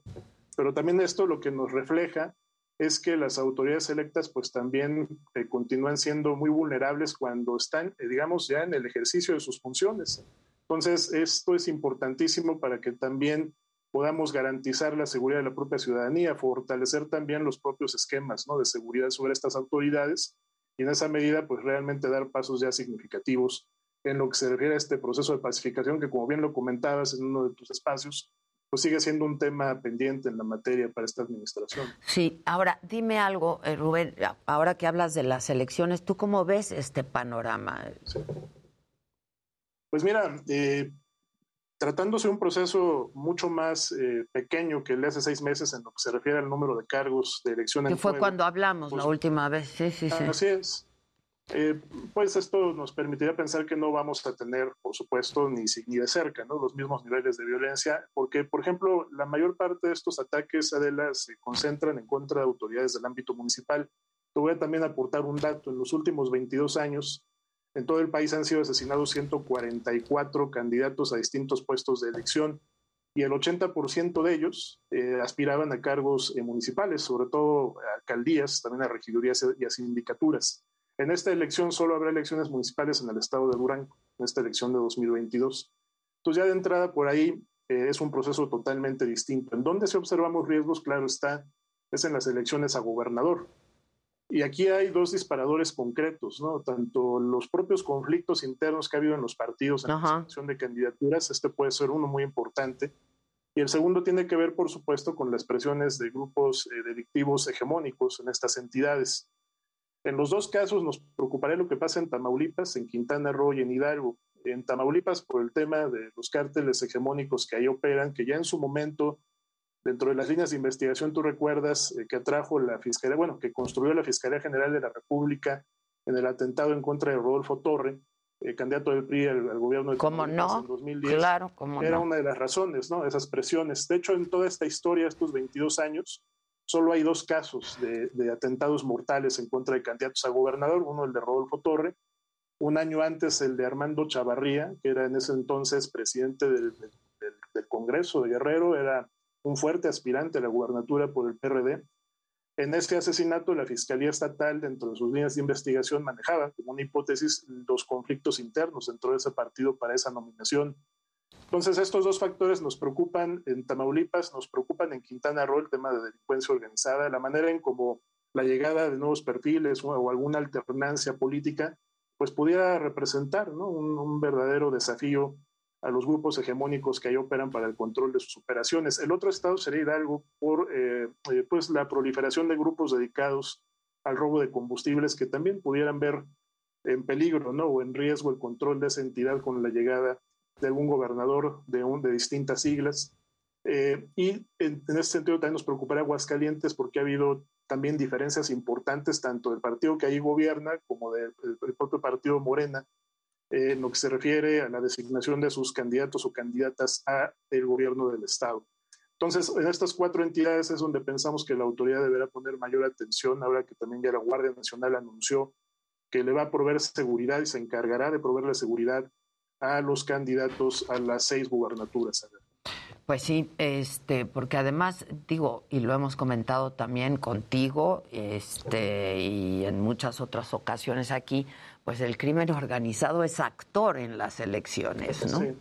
Este, Sí, mira, y, y hay un problema aquí que el presidente no entiende, ¿no? Y, y- y lo que nosotros, de hecho, lo, lo consideramos en la perspectiva de este informe de riesgos para la- el proceso electoral de este año, que en la medida en que permea esta estrategia de seguridad de no confrontar a los grupos delictivos, pues se convierte en una oferta electoral, Adela, muy atractiva para los grupos del crimen sobre todo para eh, los candidatos de Morena que también pues ado- adopten esta misma estrategia de seguridad. Entonces, en ese sentido, pues se vuelve un tema de mayor riesgo para los candidatos que al contrario le ofrezcan al electorado combatir la delincuencia o incluso derruir los pactos político-delictivos en sus estados y en muchas de estas localidades. Sí, claro, claro.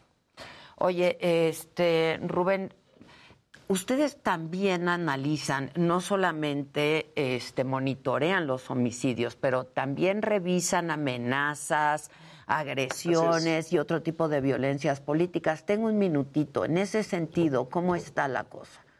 Y sobre Pues todo mira, en estos este estados. proceso, Sí, ya en este proceso electoral, ya el día de hoy, en tiempo real, llevamos contabilizadas un total de 35 agresiones en contra de políticos. El dato eh, importante es que solamente dos de ellas están relacionadas con los procesos electorales para renovar las seis.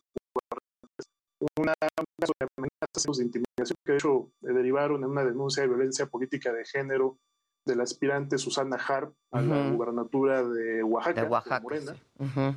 Que fíjate, ocurre precisamente en una disputa interna, ¿no? que es a lo que nos referimos. Sí. Es uno de los principales disparadores de estos hechos de violencia política. Y otro caso lo tuvimos eh, con el candidato ya, precandidato, precandidato de Movimiento Ciudadano al gobierno de Quintana, Quintana Roo, que Roo. denunció que le hackearon, le hackearon su celular.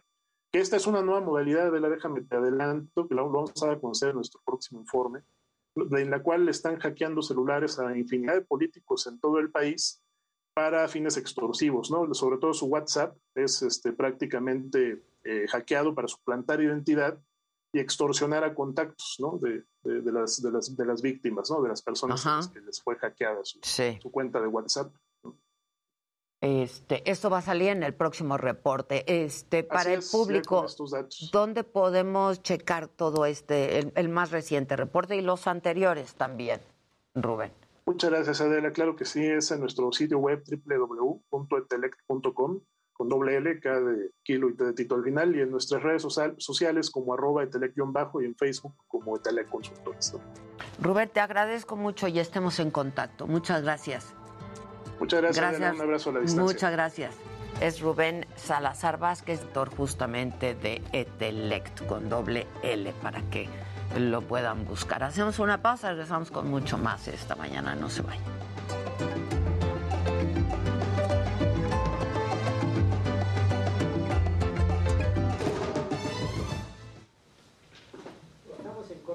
¿Qué dice la banda? ¿Qué dice el público?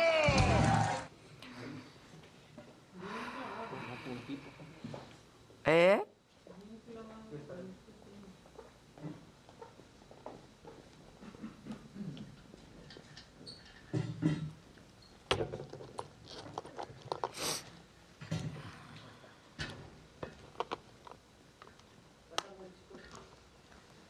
Manita.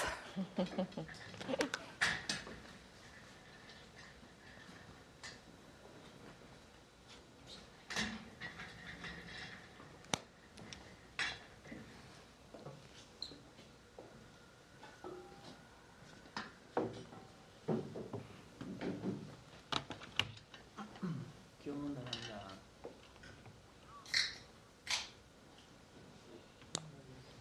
Gracias. Gabriela dice, Adela, ¿qué onda con tu amigo Palazuelos? Pues nada, ya lo entrevistamos. Pues ya, ya, ya. Eso ya lo había dicho también. Sí, pero es que ahora quiere ser gobernador, le van a sacar todas esas. Pues claro. Ha dicho. Yo le dije, ya sacaste, yo se lo dije. Porque te van a sacar de todo. Todos los muertos del closet ya los sacaste. todo se va a Los está sacando él. O sea. Es que, eh, justo Pero el es que tema. él solito. Sí, exacto, él lo ¿Y sacó. tú lo mataste?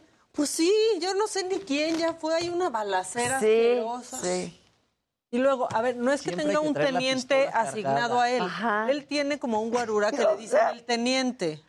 Ah, También, sí. o sea, de sí, toda la sí. vida Es su tiene al guarda, el teniente. teniente, No es su guardaespaldas. Guarura. No, o sea, un, teniente, de guarura. ejército ahí, no, no lo tiene. Su, me regalas un venenito, pero en la Norma lata. dice, Adela, qué hermosa blusa y el color espectacular. Ay, muchas gracias. Si ese color se te ha dicho, se te indica. Se te ha dicho. Se te ve muy bien. Fernando nos dice, deberíamos de abordar el tema de legalización de la marihuana. Pues sí. Que entreviste a Luisito Comunica, que salió en Forbes. Salió en Forbes y salió en Playboy hace poquito. Pero como de Playboy pakistano, eso, ¿no? Ajá. África.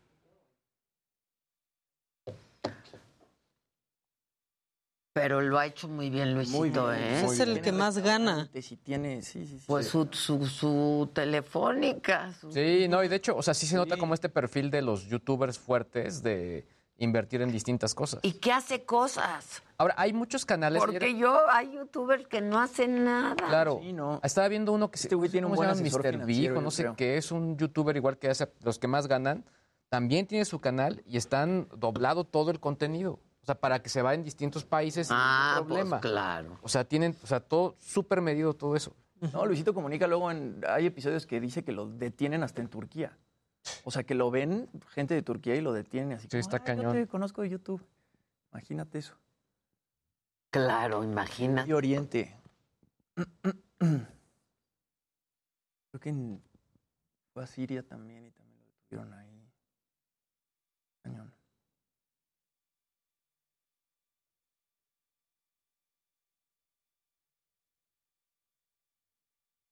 Mm,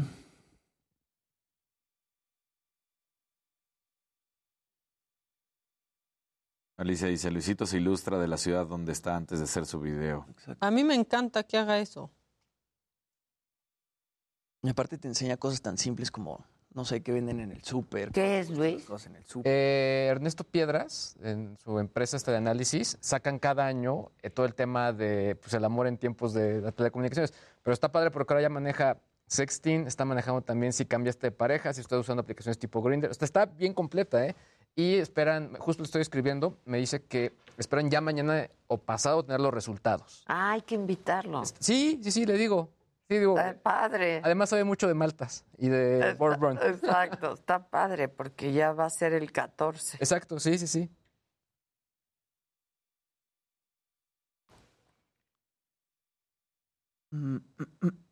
¿Qué trae?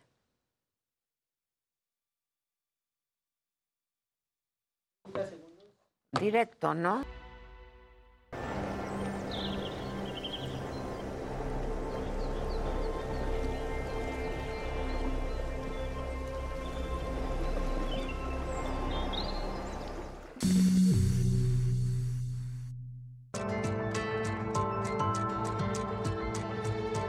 Hola, ¿qué tal amigos? Muy buenos días. Yo soy Alan Rodríguez y me encuentro en estos momentos en el cruce de Calzada de la Viga y la calle de Playa Roqueta. En este punto tenemos una manifestación, un bloqueo por parte de vecinos del campamento 2 de octubre, quienes han cerrado la circulación con dirección hacia la zona del viaducto debido a que ya cumplen dos años sin el suministro de agua en su red. Quiero comentarles que en este punto ya eh, se hicieron presencia algunos eh, encargados de la demarcación de Iztacalco, quienes han intentado dialogar con estos vecinos ofreciéndoles de nueva cuenta la solución a través de pipas. Sin embargo, ellos lo que quieren es que se restablezca la circulación del agua en su red hidráulica y es por este motivo que se encuentran permaneciendo en este punto afectando la vialidad. Ya han causado pues algunas eh, molestias a los, las personas que circulan en esta zona y bueno, hasta el momento no se ha dado la, la autorización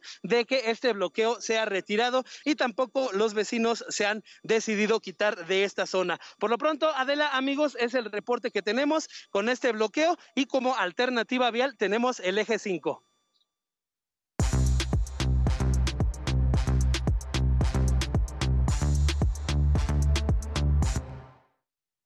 Bueno, pues aquí de regreso, muchachos. A ver, viene. Todos a la mesa. Viene, Jimmy, que no te toco. Bueno, pues hace un par de horas se revela ya la lista de nominados a los premios Oscar 2022, que espero que hayas visto alguna película ahora que estuviste en tu casa. Vi varias, ¿eh? ¿Viste Encanto?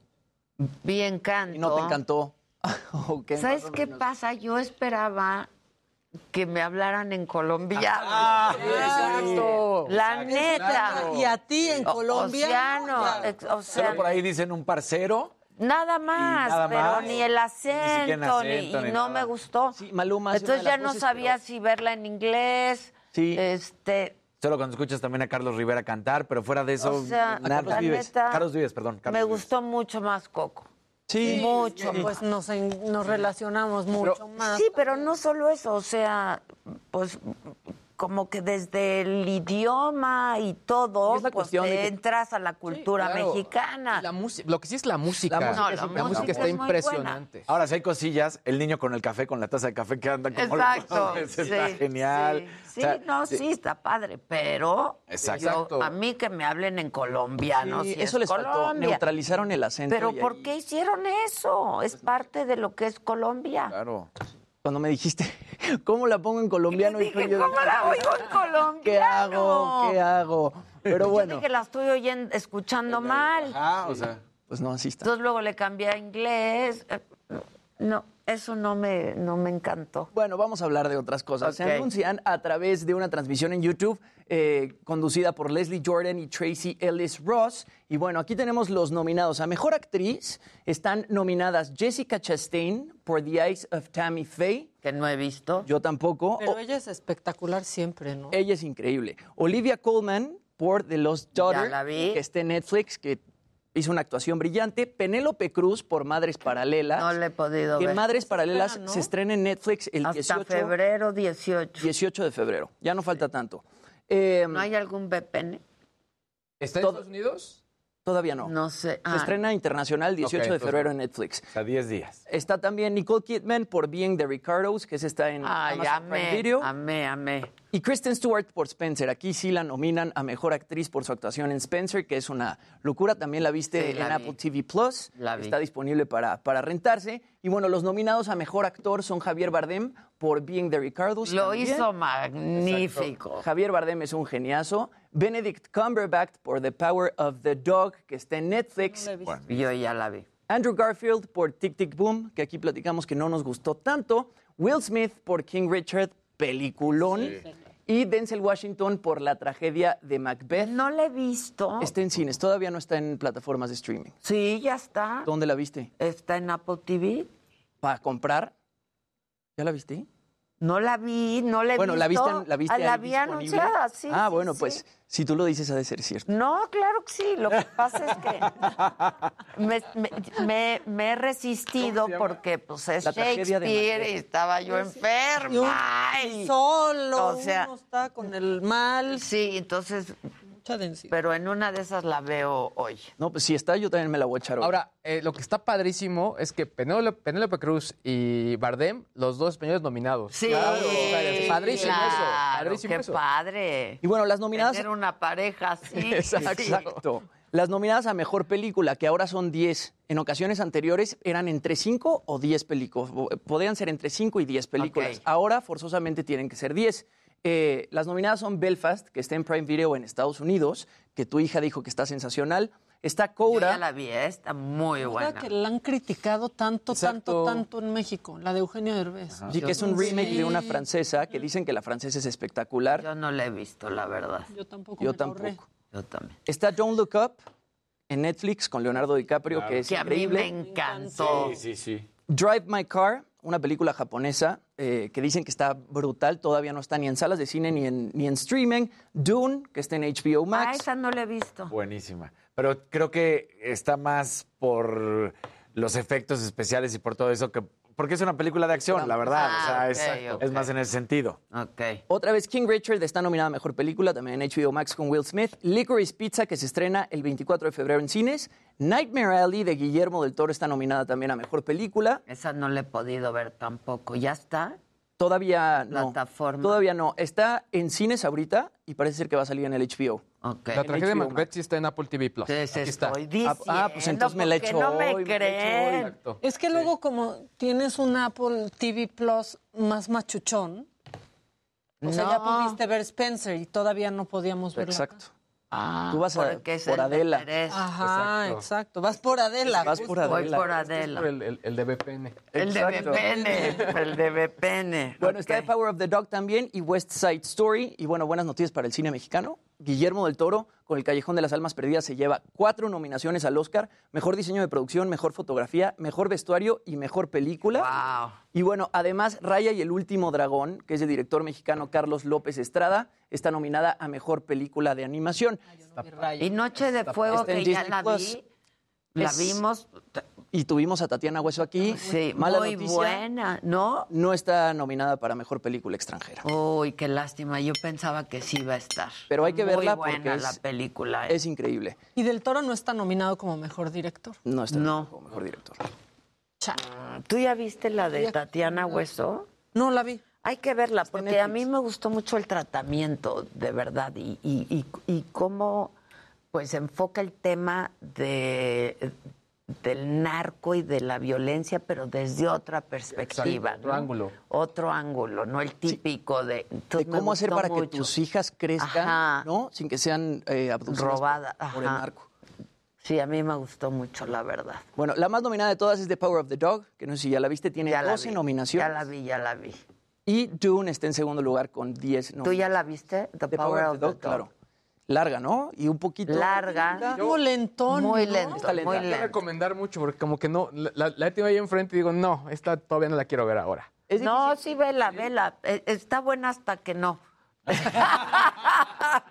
Está buena hasta que no. me- Es que es demasiado larga, ¿no? Pero es muy buena, me gustó. Las actuaciones muy buenas y este chavito que se llama Cody Smith McPhee, que es el chavo que sale El este, niño. homosexual, Sí. exacto, tiene 25 años y yo creo que él se va a llevar mejor actor de reparto porque Lo hizo hace muy un bien, trabajo ¿eh? increíble. Increíble. Oigan, y para densidades, The Lost Daughter.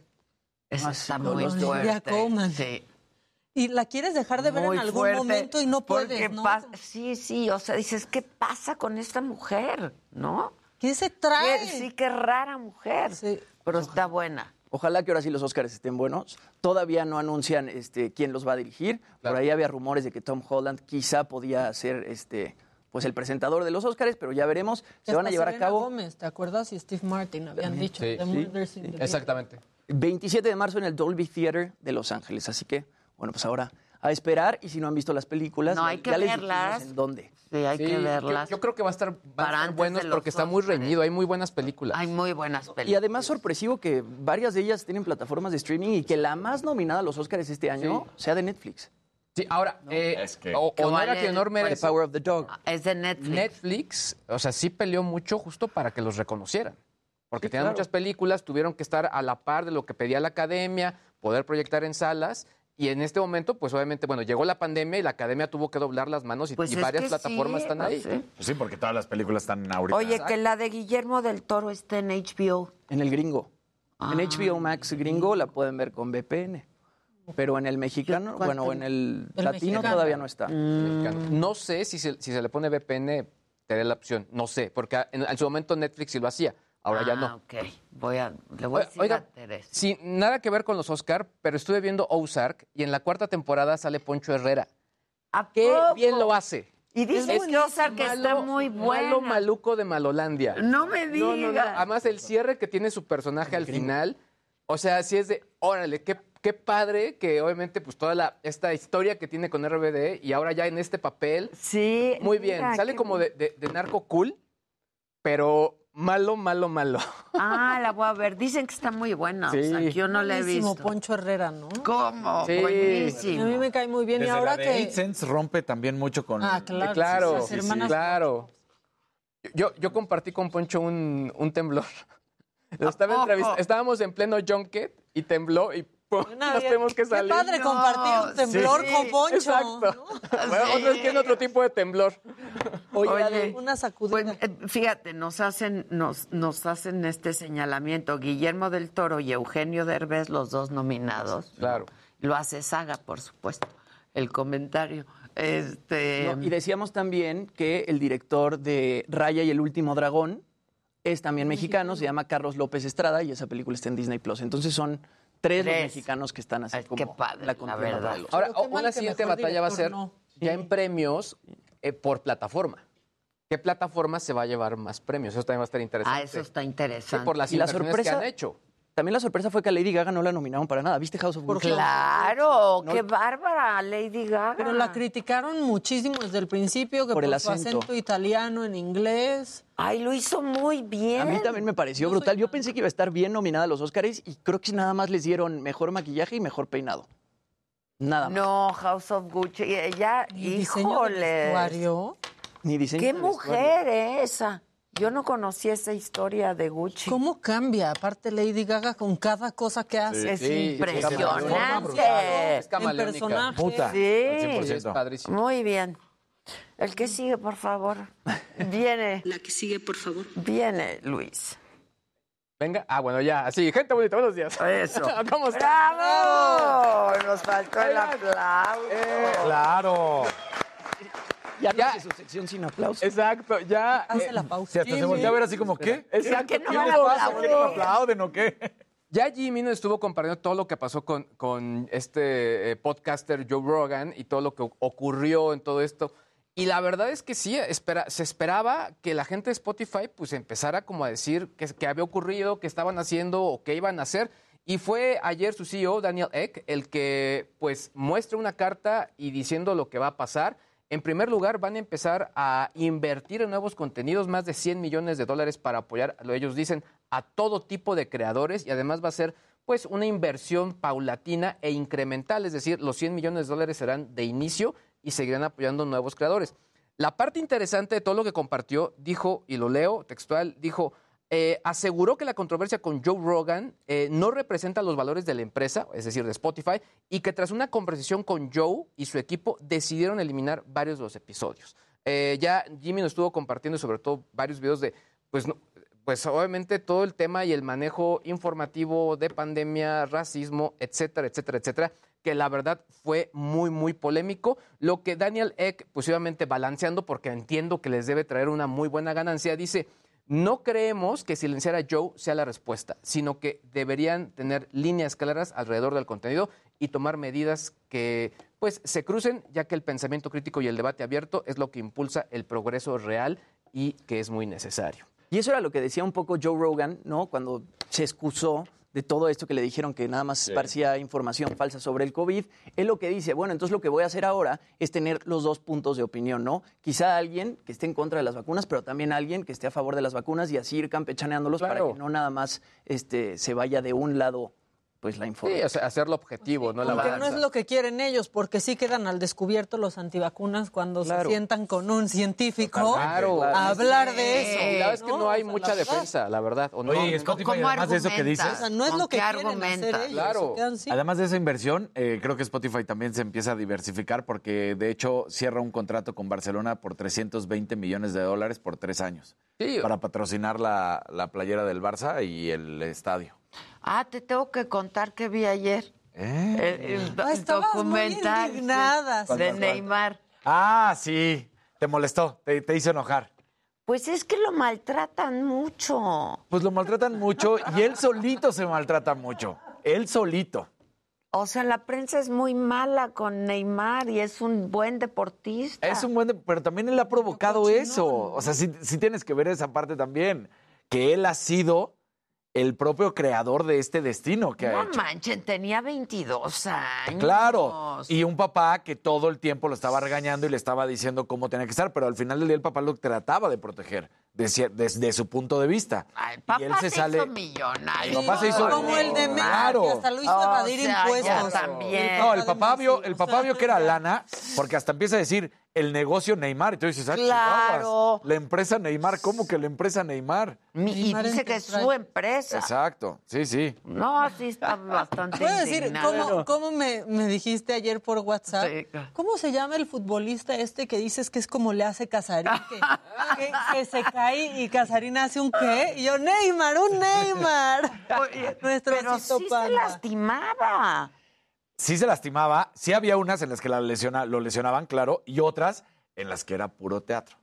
Sí, sí, sí. Pues sí. Sí. De repente salía volando ahí. O sea, la- las, las que más duras críticas caen sobre él es en el Mundial de Rusia, cuando giraba y giraba y giraba. Sí, o sea, era- ese era show. Esa sí no. Claro que había un contacto, pero era, ponle así. No, aguanta, y bueno, salía, sí a- y salía volando. O sea.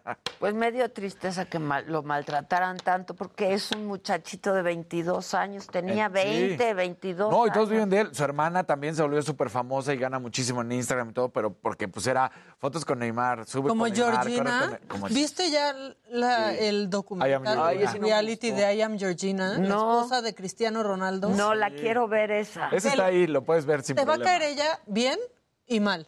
Ok. Pero está, está padre y tiene una vida increíble y nunca está su esposo.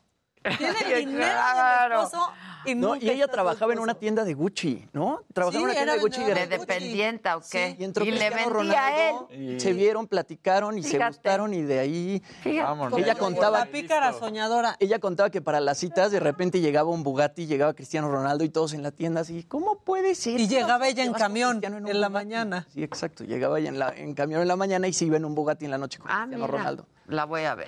Perdón, te interrumpí. No, mira, nada más para cerrar el- el- el, eh, la colaboración de hoy. A, cualquiera nos ha pasado que pronto entramos al baño y es de quién se acabó el papel, ¿no? Alguien, a todo mundo le ha llegado a pasar ese Luego asunto. aquí se queda Sí. atascado. Exacto. No sale. No sale del hoyito. Pues bueno, la tecnología entra al rescate y es que eh, pues un, un creador, podemos decir, de estos eh, independientes, desarrolló un sistema que se llama Big Miller, donde a través de un sensor va detectando cuántas hojas de papel de baño le quedan al rollo. Oh, qué bueno está Va eso. checando cuadrito tras cuadrito. Tú pones, oye, este rollo es de 200 hojas, 300, 400, y va re- realizando la resta. Entonces tú puedes llegar, bueno, ¿quién entró antes tal? Pues se gastó 40 cuadritos de uso. Está buenísimo. Lo mejor las es que gasolineras. además compartió los planos y todo el sistema a través de su página web, así que todos podemos construir uno de estos gadgets para nuestros baños. Ah, se puede construir. O Pero- sea, él no lo vende. Él no lo vende, él lo, él lo- lo decidió Él lo- desarrollar para el mundo. Mira qué bien. Seguramente se enfrentó a ese problema este señor. Ah, Mira qué bien. Pero falta que hagan el que O en los baños solito. públicos, yo luego, Susan, no, pásame Nos papel por abajo. Es horrible. No. Está bueno, Está eh. bueno. Está bueno, bueno, está bueno. Oigan, y finalmente, para los que nos gusta la geografía, eh, salió un, un nuevo juego viral con este- esta moda de Wordle, de estar adivinando una, pues, un acertijo diario. Ahora sale uno de países. eh, es un globo terráqueo, eh, vas seleccionando y básicamente es un juego de frío o caliente, es decir, entre más cercano estés al país que está el día de hoy, aparecerá en tonos más cálidos. Y eh, está, está interesante porque son algunas oportunidades, son, me parece que son seis oportunidades y hay que adivinar el país del día en eh, el menor número de Está oportunidades. padre. Está padre, la verdad. Y eh, bueno, obviamente no es un ejercicio donde te vas a quedar todo el día, sino que únicamente, bueno, adivinas. Adivinas listo. se acabó. Tan, tan. La Está palabra, padre. yo no les voy a decir, pero eh, el- ya, ya sé la- el país del día de hoy, pero bueno, está, está sencillo. Ah, ok, ok. Está divertido. Cada día hay un país diferente. Exactamente. Está padre. Bueno, y, sí, y lo que sí puedo decir es que a- aquí hablamos de Wordle y después como a las dos semanas en un montón de los estaban hablando. Hasta me estuve peleando por Wordle hace algunos días y dije, bueno, si aquí ya lo habíamos dicho. Exacto. New York Times. Sí, El ya lo arruinaron. Exactamente, pero el español no. La versión en español, ahí está independiente. ¿Y qué te dan como, te dan algún, qué pistas te dan o cómo es la- Nada. Tú entras, Nada. eh, hay algunos tips. Yo normalmente en español entro con la palabra amigo. Ok. Y de ahí ya te va diciendo cuáles son las letras que sí están y que no están. Y de esa manera vas adivinando en tus seis oportunidades. Ok, está padre. Listo. Está padre. ¿Qué tal lo que te mandé el artículo de del New York Times del metaverso? Sí, está cañón. De hecho, también hablábamos ayer que ya hay barreras para que no, te- no- no haya ningún tipo de tema de acercamiento no deseado, una, este- una especie, una especie de sana distancia digital. Ya. Pero es que yo sí les digo, les platicábamos aquí, que es como el lejano oeste en este momento el metaverso. O sea, no hay reglas y las están poniendo. Y sí, la gente está con toda razón preocupada. O sea, de hecho, los padres de familia en este momento están preocupados del grooming, que básicamente es que un adulto se haga pasar por un niño y esté interactuando con menores. Está muy fuerte. Aquí en México, datos para México. O, o justo hoy que es Día del Internet Seguro. Híjole, sí está cañón. Está rudo. La verdad creo que es de las cosas más rudas. Claro, porque puede ser quien quieras. Sí, tal cual. Sí, a mí sí me ven feito, eh, ¿por qué no me dejas jugar en línea? Y es de, no. Sí, pues no. no. No. Está cañón. Haces bien. ¿Tú? Ah, tenemos más. Ah, apareció por fin la tenista Peng Shuai y eso fue muy importante.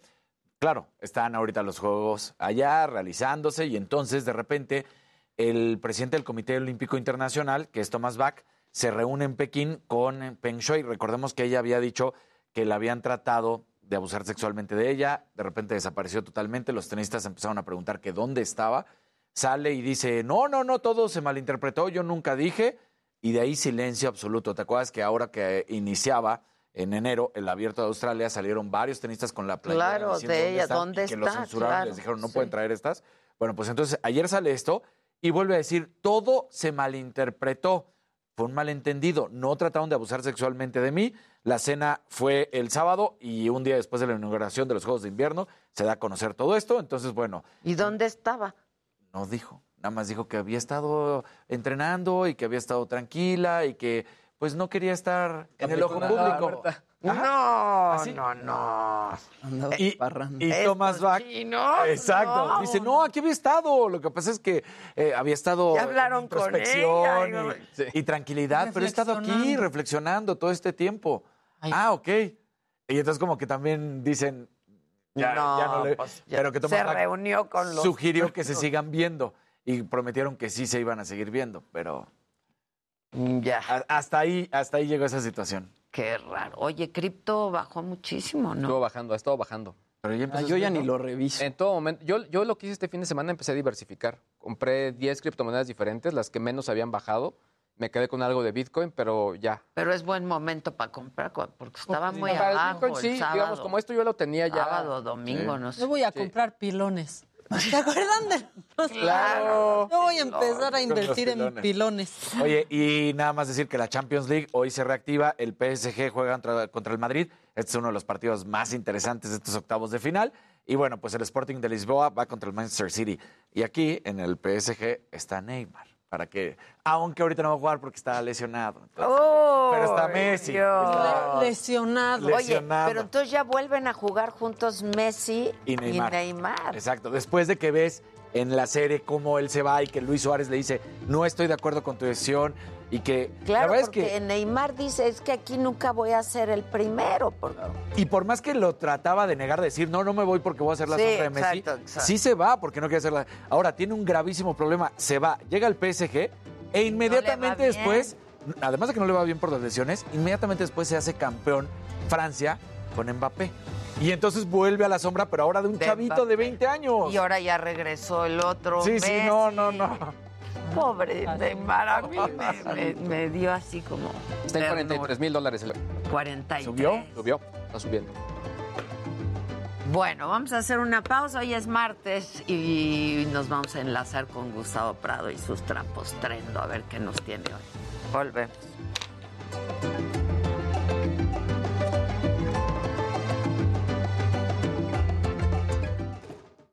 Eso del cripto.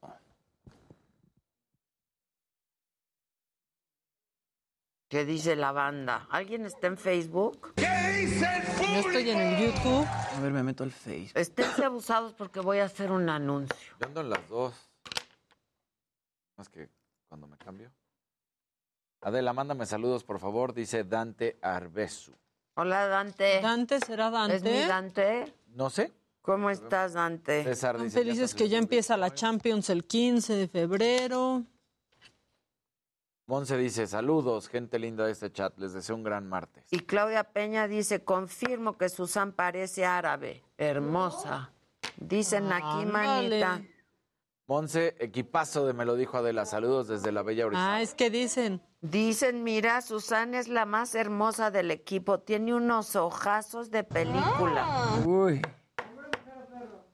Hombre.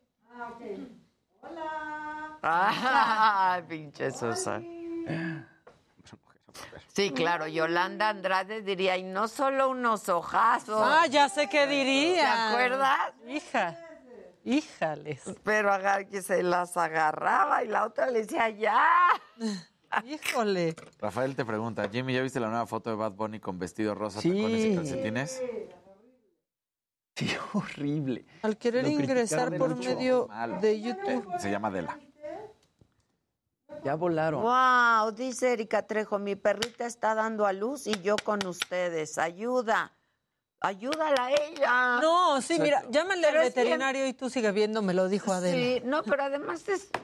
Pues casi Salen, salen fácil, salen. ¿no? Sí. Y la perrita hace todo, qué bárbaras. Adela Porfis, ¿qué color y marca es tu labial? Está padrísimo, se te ve muy bien. Ay, Mel. Es un blend. Es por Sí, eso. sí es tu verdadero amor, Dante. Dante. Ah, Dante, muy bien. mi verdadero Dante. amor. ¿Ves cómo si podía seguirnos? Seguirnos bien. Que son como cuatro labiales distintos, dice Melina.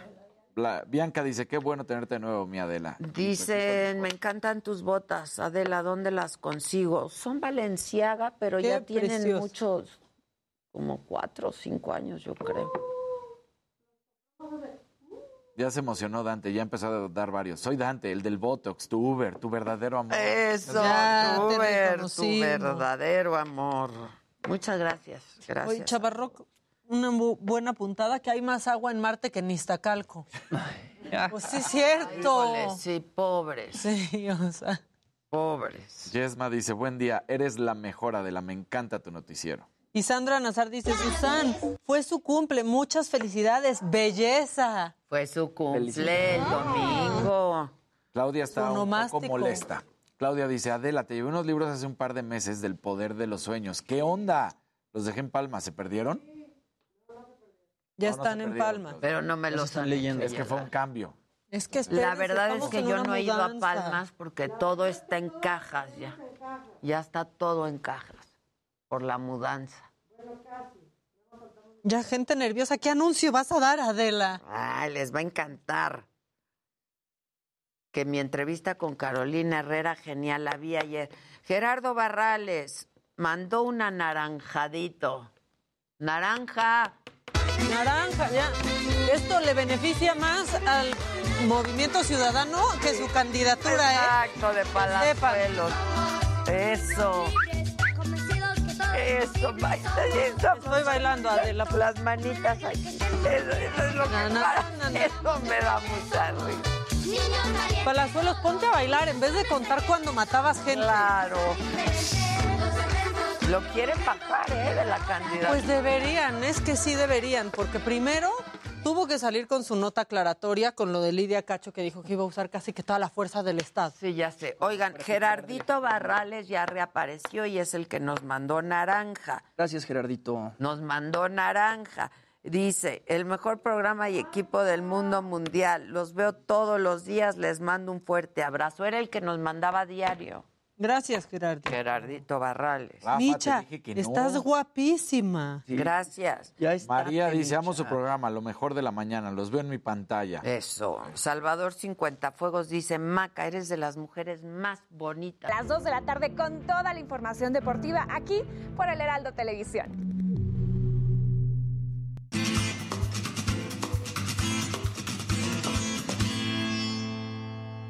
De No, México. ¿Qué pasó?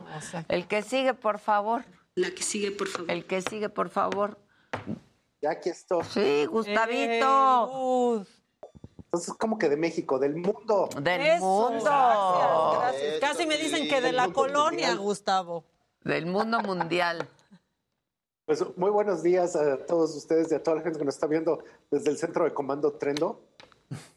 ¿No? Ya, que Entonces, está bien padre tu centro de comando. Yo ya quiero que esté mi centro de comando, aunque sigo ser- comandando.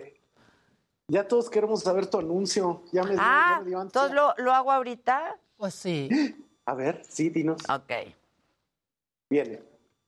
Chaca, cha, cha. No, ya, se nos está pegando Sí, sí, el a ver. estómago al espinazo. No, es que voy a regalar una guitarra. Ay, ojón. Voy a regalar una guitarra. ¿Me pasas datos, por favor, Gisela? Yo ya sé de quién. Pues di. De Ángel Aguilar. Es correcto. Exactamente. La guitarra de Ángel Aguilar la vamos a regalar aquí. Eh, Me lo dijo Adela. Está autografiada, es de él. Tiene stickers de Ángel Aguilar, está Usada bien por él. padre. Entonces, la vamos a regalar. ¿Cómo la vamos a regalar? Nos van a mandar una composición en guitarra, ¿no? Padrísimo, Pues, claro. Y a la mejor composición le damos la guitarra. ¿Les parece? Tú no puedes competir. No, pero yo puedo ser jurado. Pero tiene que, ¿qué, qué hacemos? ¿Composición para me lo dijo Adela Sí, o yo digo que libre? composición o me lo tema dijo libre. Adela. Para me lo dijo Adela. Para me lo dijo. Sí, claro, que nosotros usamos la, la temática. Para me lo dijo Adela. no, Para no, me lo dijo Adela, ya Tendrías está. que volver a cantar tú también la de Me lo dijo Adela. No, pero no. Claro, la voy a poner tu ejemplo. composición, Sí, claro que yes. para que pongas el ejemplo, mi Jimmy, Venga. ¿no? Ya están. Entonces, a partir de hoy, y se cierra el... ¿Qué día es hoy? Hoy es 10. No, 8. Ocho. Ocho. Lo cerramos el próximo lunes. Sí. Va. Es el último día para mandar su composición y a partir de ahí nos dan tres días para elegir al ganador o ganador. Oye, ¿y ¿cómo te la mandamos? ¿En video o qué? Pues claro. Además, es en lunes 14 de video, febrero. Pues, ¿eh? Es lunes Así es. 14 de febrero. Es lunes 14 de febrero. Híjoles, nadie me va a regalar nada. ¡Qué barbaridad! Del 14, aquí ya estaban alistando los peluches para el 14 de febrero. Ya está listo. Decían que pongan listo el peluche, que ya no peluche. está de moda el peluche para el 14. Bueno, entonces ya quedamos, ¿no? Ya quedamos. Ya quedamos. Próximo lunes, último día para mandar su composición. ¿Qué onda? Bueno, pues Gustavito. muy emocionante. Ya me siento este, con ganas de yo también darme una guitarra. Lástima Pues está no padre. componer nada. No, está padrísimo. Ok. Pues fíjate que hoy te preparé una cosa, ahora sí que una exclusiva, ¿no? En nuestra gustada sección, este, la, la economía de las tendencias. Entonces, resulta que fíjate que ahorita están pasando cosas que son muy curiosas y que ahorita los caballeros en la mesa me dirán si sí o si no es cierto. Entonces, resulta que Estados Unidos va muy bien en economía, pero pues México pues está quedando atrás. Y hay una serie de indicadores que en el mundo se estudian para ver cómo viene la tendencia y uno de ellos es el efecto lipstick. Entonces resulta que cuando la gente tiene poco dinero, una de las cosas que le gusta a la gente hacer es comprarse labiales. Y estos labiales, pues es algo bonito, de un precio bajo, que todo mundo puede estarse comprando. Y ahorita uno de los que son favoritos de toda la chamacada, pues son los de Rihanna, todo lo de Fenty Beauty, que de hecho huele muy bonito, nada más te da un tonito de brillo, o sea, como que te entona. Y es casi un poco como un lip gloss. Y de hecho, Ajá. esto está pasando. El rosita ese está bien El bonito. rosita. Ajá, está precioso. Y al mismo tiempo están sacando marcas de belleza. J-Lo, Selena Gómez sacó una que se llama Rare Beauty, ¿no? Entonces Becky G también sacó la suya de Tres Luz Beauty. Y esto es bien curioso porque es como para la mujer latina. Entonces es un, este, es distintas paletas cromáticas y básicamente una de las cosas que todas las chavas están privilegiando pues es este tema de estos tonitos nada más que te entonan los labios. Pero yo decía que probablemente los caballeros presentes nos pueden confirmar porque resulta que Alan Greenspan, que fue director de la Reserva en Estados Unidos, él estudió el efecto calzón y resulta que los hombres nos compramos en promedio cuatro calzones al año y cuando hay crisis económica te los dejas de comprar porque eso no se ve. Entonces, básicamente, luego, luego que ¿Cuatro baja al la año? calzón- ¿Solo cuatro? No, ¿Y ahí andan bien agujereados o qué? No, bueno, pero se van sumando a los que ya tienes. Balaseados. Exacto. Yo sí confirmo, Por eso- ¿eh? por eso- Yo- ¿Cuatro al año? Pues sí, y me los regalan en Navidad, ni siquiera. No manches, compro, no, yo sí, no. Yo sí compro cada vez que puedo. Yo soy fan de comprar chones. No, briefs. Yo uso briefs. Pero, Pero es que eso es, sí compro ese cada es rato. exactamente el caso. O sea, las mujeres compran mucho más calzones y lo ven como un artículo de primera necesidad. Los hombres como que medio lo postergamos. O sea, confirmas que las mujeres tenemos más calzones que los hombres. Exacto, muchos más calzones. Además, ustedes entienden mucho más claramente los distintos usos. O sea, hay armamento convencional, hay armamento no convencional, Sí, hay armas claro. ¿no? para la Así, batalla. De hay- materiales a ajá, hay materiales. batallas, Sí, sí, sí. cajes y demás. Entonces, en Estados Unidos, que ya se recuperó la economía, pues precisamente desde diciembre ya había calzón satinado rojo con flores, estos que están ahí que ya casi parecen lencería para caballero, porque precisamente pues ya tienen dinero y le pueden volver a invertir al calzón. En cambio, aquí en México, pues vamos a tener que conformarnos con nuestro calzón gris de batalla durante algún tiempo. Y precisamente esto explica por qué el otro día Machine Gun Kelly y Pete Davidson se echaron un Instagram Live precisamente a través de Calvin Klein, donde básicamente lo único que hicieron fue enseñar sus calzoncillos. Y es que como esta se está volviendo un tema económico allá, luego, luego se pone mayor interés en cómo te ves con todo tipo de calzón. Entonces, pues particularmente no se ven pues muy este, atractivos ni rellenos esos calzones que se ven ahí. Pero No, ni entonces Machine esto es- Gun Kelly, velo ahí. No, el Machine Gun Kelly ahí como que le falta gon. Sí. Ahora solo es No, machín. Le falta Gondi. Sí, claro que le falta Gondi. armamento. Le falta armamento al Machine Gun Kelly, pues se ve machín, pero nada más eso. Bueno. Machingón no se ve. cosa- Machine Gun. Otra cosa que está pasando es esto, que esto se ha estudiado muchísimo en economía, que se llama el indicador del alto de la falda. Entonces se supone que cuando hay mucho dinero, la gente anda muy zancona y que cuando hay muy poco dinero, la gente tiende a taparse más. Entonces ahorita en muchísimos países que ya están en recuperación, las minifaldas están chiquititas, mientras que aquí en México se augura que estemos literalmente hasta los tobillos, por lo menos Qué 22, interesante 23, está esto. O sea, a más cortito Sí. la falda más, Más lana. dinero. Sí. Cuando hay dinero, las faldas están muy altas, porque la gente está contenta, porque quiere lucir, porque quiere enseñar. Cuando no hay dinero, las faldas están hasta abajo, pues porque la gente anda tristona. Y este es increíble, este. Esta es la, la relación pañal-rosadura. Resulta que cuando hay crisis económica, la gente compra menos pañales y lo que pasa es que los dejan durante más tiempo, no los cambian tan rápido. Entonces, inmediatamente que empieza un alza en las pomadas, ajá, en- en los niños se rozan más y empieza un alza en todo lo que serían pomadas para rosadura, todas estas que son rositas, etcétera.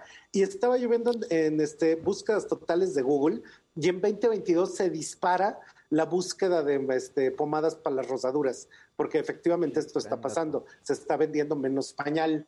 Y sorprendentemente en eso, este es increíble, este es el índice del ligue. Entonces resulta que cuando la gente no tiene dinero, la economía va cayendo, la gente pues quiere ligar tantito para pues bajarle a la depresión, ya no estar tan solitos. Entonces este indicador resulta que cada vez que hay crisis económica, las apps de ligue eh, se empiezan a bajar de una manera espectacular. Y en México en 2022, esta subida ahí que se ve altísima, pues resulta que todo el mundo se puso a bajar el Tinder, Blinder, Grinder, Minder, Cinder, Tinder, todas esas. Y todo el mundo anda a la pizca de a ver a quién Sí. se jala para poderse poner contento ante tantas tristezas. De hecho, la aplicación más bajada ahorita este mes es Snapchat, después TikTok. Snapchat lo bajan los niños chicos, TikTok lo está bajando todo mundo y la tercera es Tinder, porque pues precisamente en la desesperación de que tengo la cartera vacía, por lo menos tener la cama llena. Mira, pues sí. Todo el mundo le anda Un buscando. poco de alegría. Un poco de alegría en algún lugar. Tú, Sí. sí. Adela, ¿cómo no? Entonces. Ya ni me digas, a mí ya voy a bajar Ay, no, el Tinder. No, pero no. Ya voy a bajar el Tinder. No, Vean Tinder Swindler. Exacto. Ah, sí. Lo vi Ah, ayer, buenas. qué ¿Ya? susto. Sí, sí, sí, sí, sí. Y luego que te digan, préstame la tarjeta. No, Adela, no. Soy capaz. Sí, por eso. Soy capaz. Por eso te digo. Bueno, y luego. Al último. Este último se llama la proporción del tacón. Entonces, históricamente, mientras más crisis económica hay, los tacones son más altos. y lo que está aquí a la izquierda en la imagen son de 1930, después de la gran crisis del 29.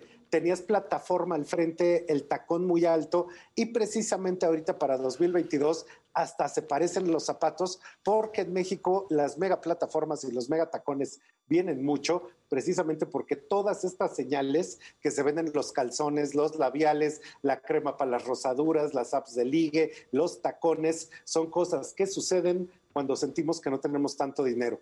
Y algo peculiarmente interesante es que la gente va a buscar durante todo el 2022 y 2023, con, está subiendo poco el Producto Interno Bruto, etcétera. Entonces la gente va a buscar comprar poco, pero de lo que sí se ve. No tanto calzones, que los calzones los traeremos con hoyos de aquí al 2024, Fíjate, pero más pues, bien sí. ropa vistosa para que vean que sí me cambio y que tengo una prenda alegre y colorida. Me hace la cual sentido, la verdad, me hace sentido. la y felicidad. vienen muchos colores en esta temporada. ¿no? Exacto.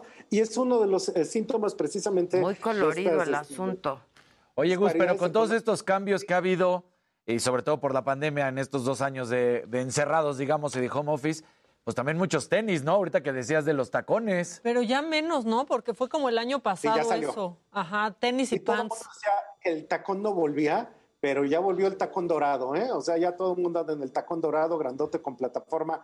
Y de hecho todo se está volviendo más vistoso porque ya estamos hartos de estar de pandemias y de estar todo el tiempo en pants. Y el legging. Entonces, pues, pues sí, el legging. Entonces nosotros mismos ya aquí en la oficina ya nos arreglamos más, ya no es esto de andar en pants todo el tiempo. Sí, ya. Pues yo creo que estas tendencias vienen precisamente para México, pues porque no vamos a estar tan, tan bollantes, entonces nuestras tendencias serán diferentes a las del mundo. Oye, ¿verdad que el verde a- fue el, fue el color de la temporada pasada?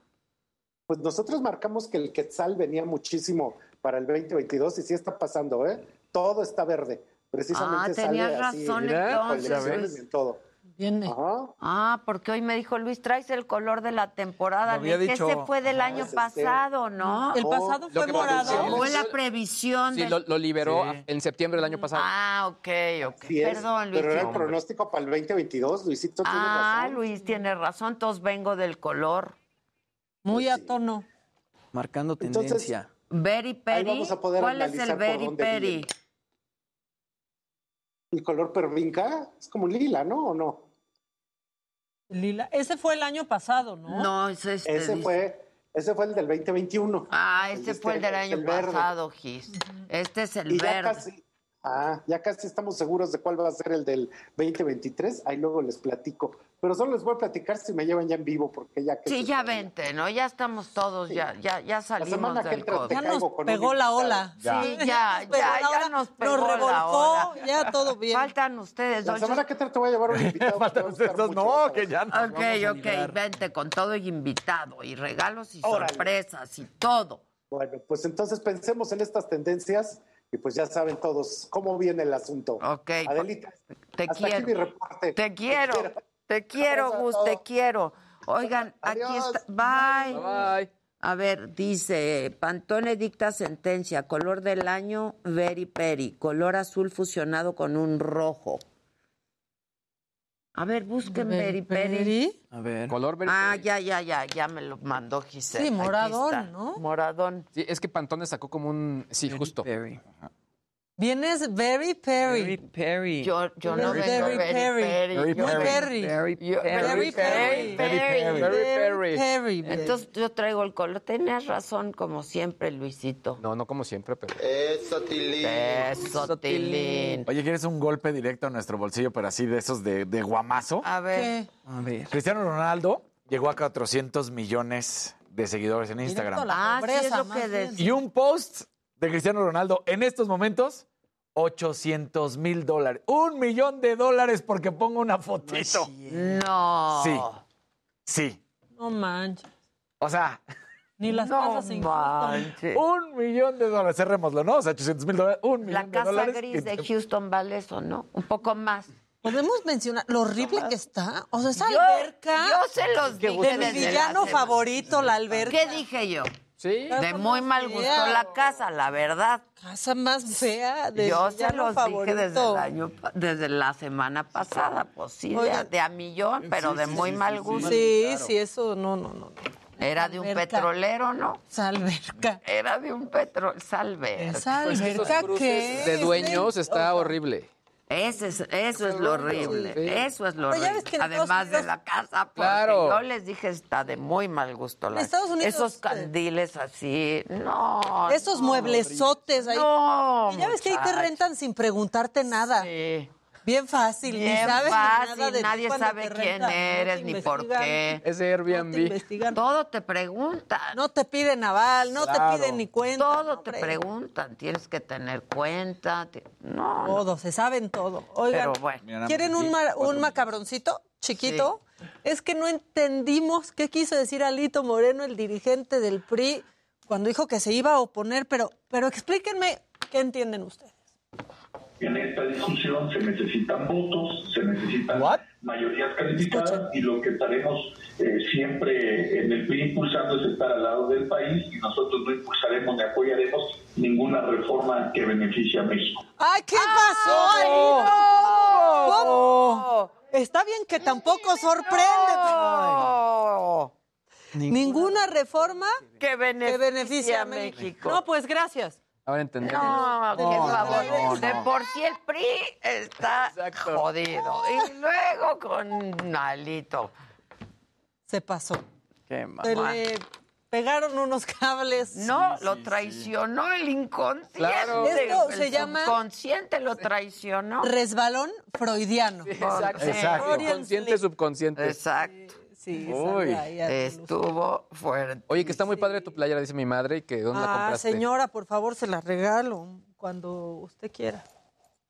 Sí, está padrísima. Sí, está Pues bien ya tiene sus días. Ya me la había hasta puesto. Oye, Maquita, esto está, está digno de un macabrón. Y A es que un mexicano, seguramente lo viste, un mexicano se encontró a Mel Gibson en las calles de Estados Unidos mientras Mel Gibson estaba cambiando la llanta de su coche. Obviamente, pues este mexicano aprovechó para hacer un TikTok, que el TikTok ya tiene más de 1.9 millones de reproducciones y más de 200 mil likes. Así que vamos, vamos a ver este momento en el que se encuentra Mel Gibson, porque la reacción de Mel Gibson también pues, es bastante buena. A ver. I am here helping my friend Mel Gibson. Me cae súper mal Mel. Gibson. Mel A mí Gibson. también mexicano. Are you Mel Gibson? Yes. oh, yeah, yeah. Yes. El del Patriota. You, you, you perform in the Patriota? Who is the Patriot? That's it. Oh my god. Yeah, yeah. Long time ago. Long time ago, yeah. Yeah. Why are you alone? Huh? Why are you alone? Why are you? I am alone because I'm not famous. ah, I like being alone. Oh yeah, yeah, sure. Porque nadie lo soporta. Oh, this is a lucky day for me. I don't know. Yeah. What if I rob you? Bueno, se fue aflojando. ¿no? Sí, sí, sí.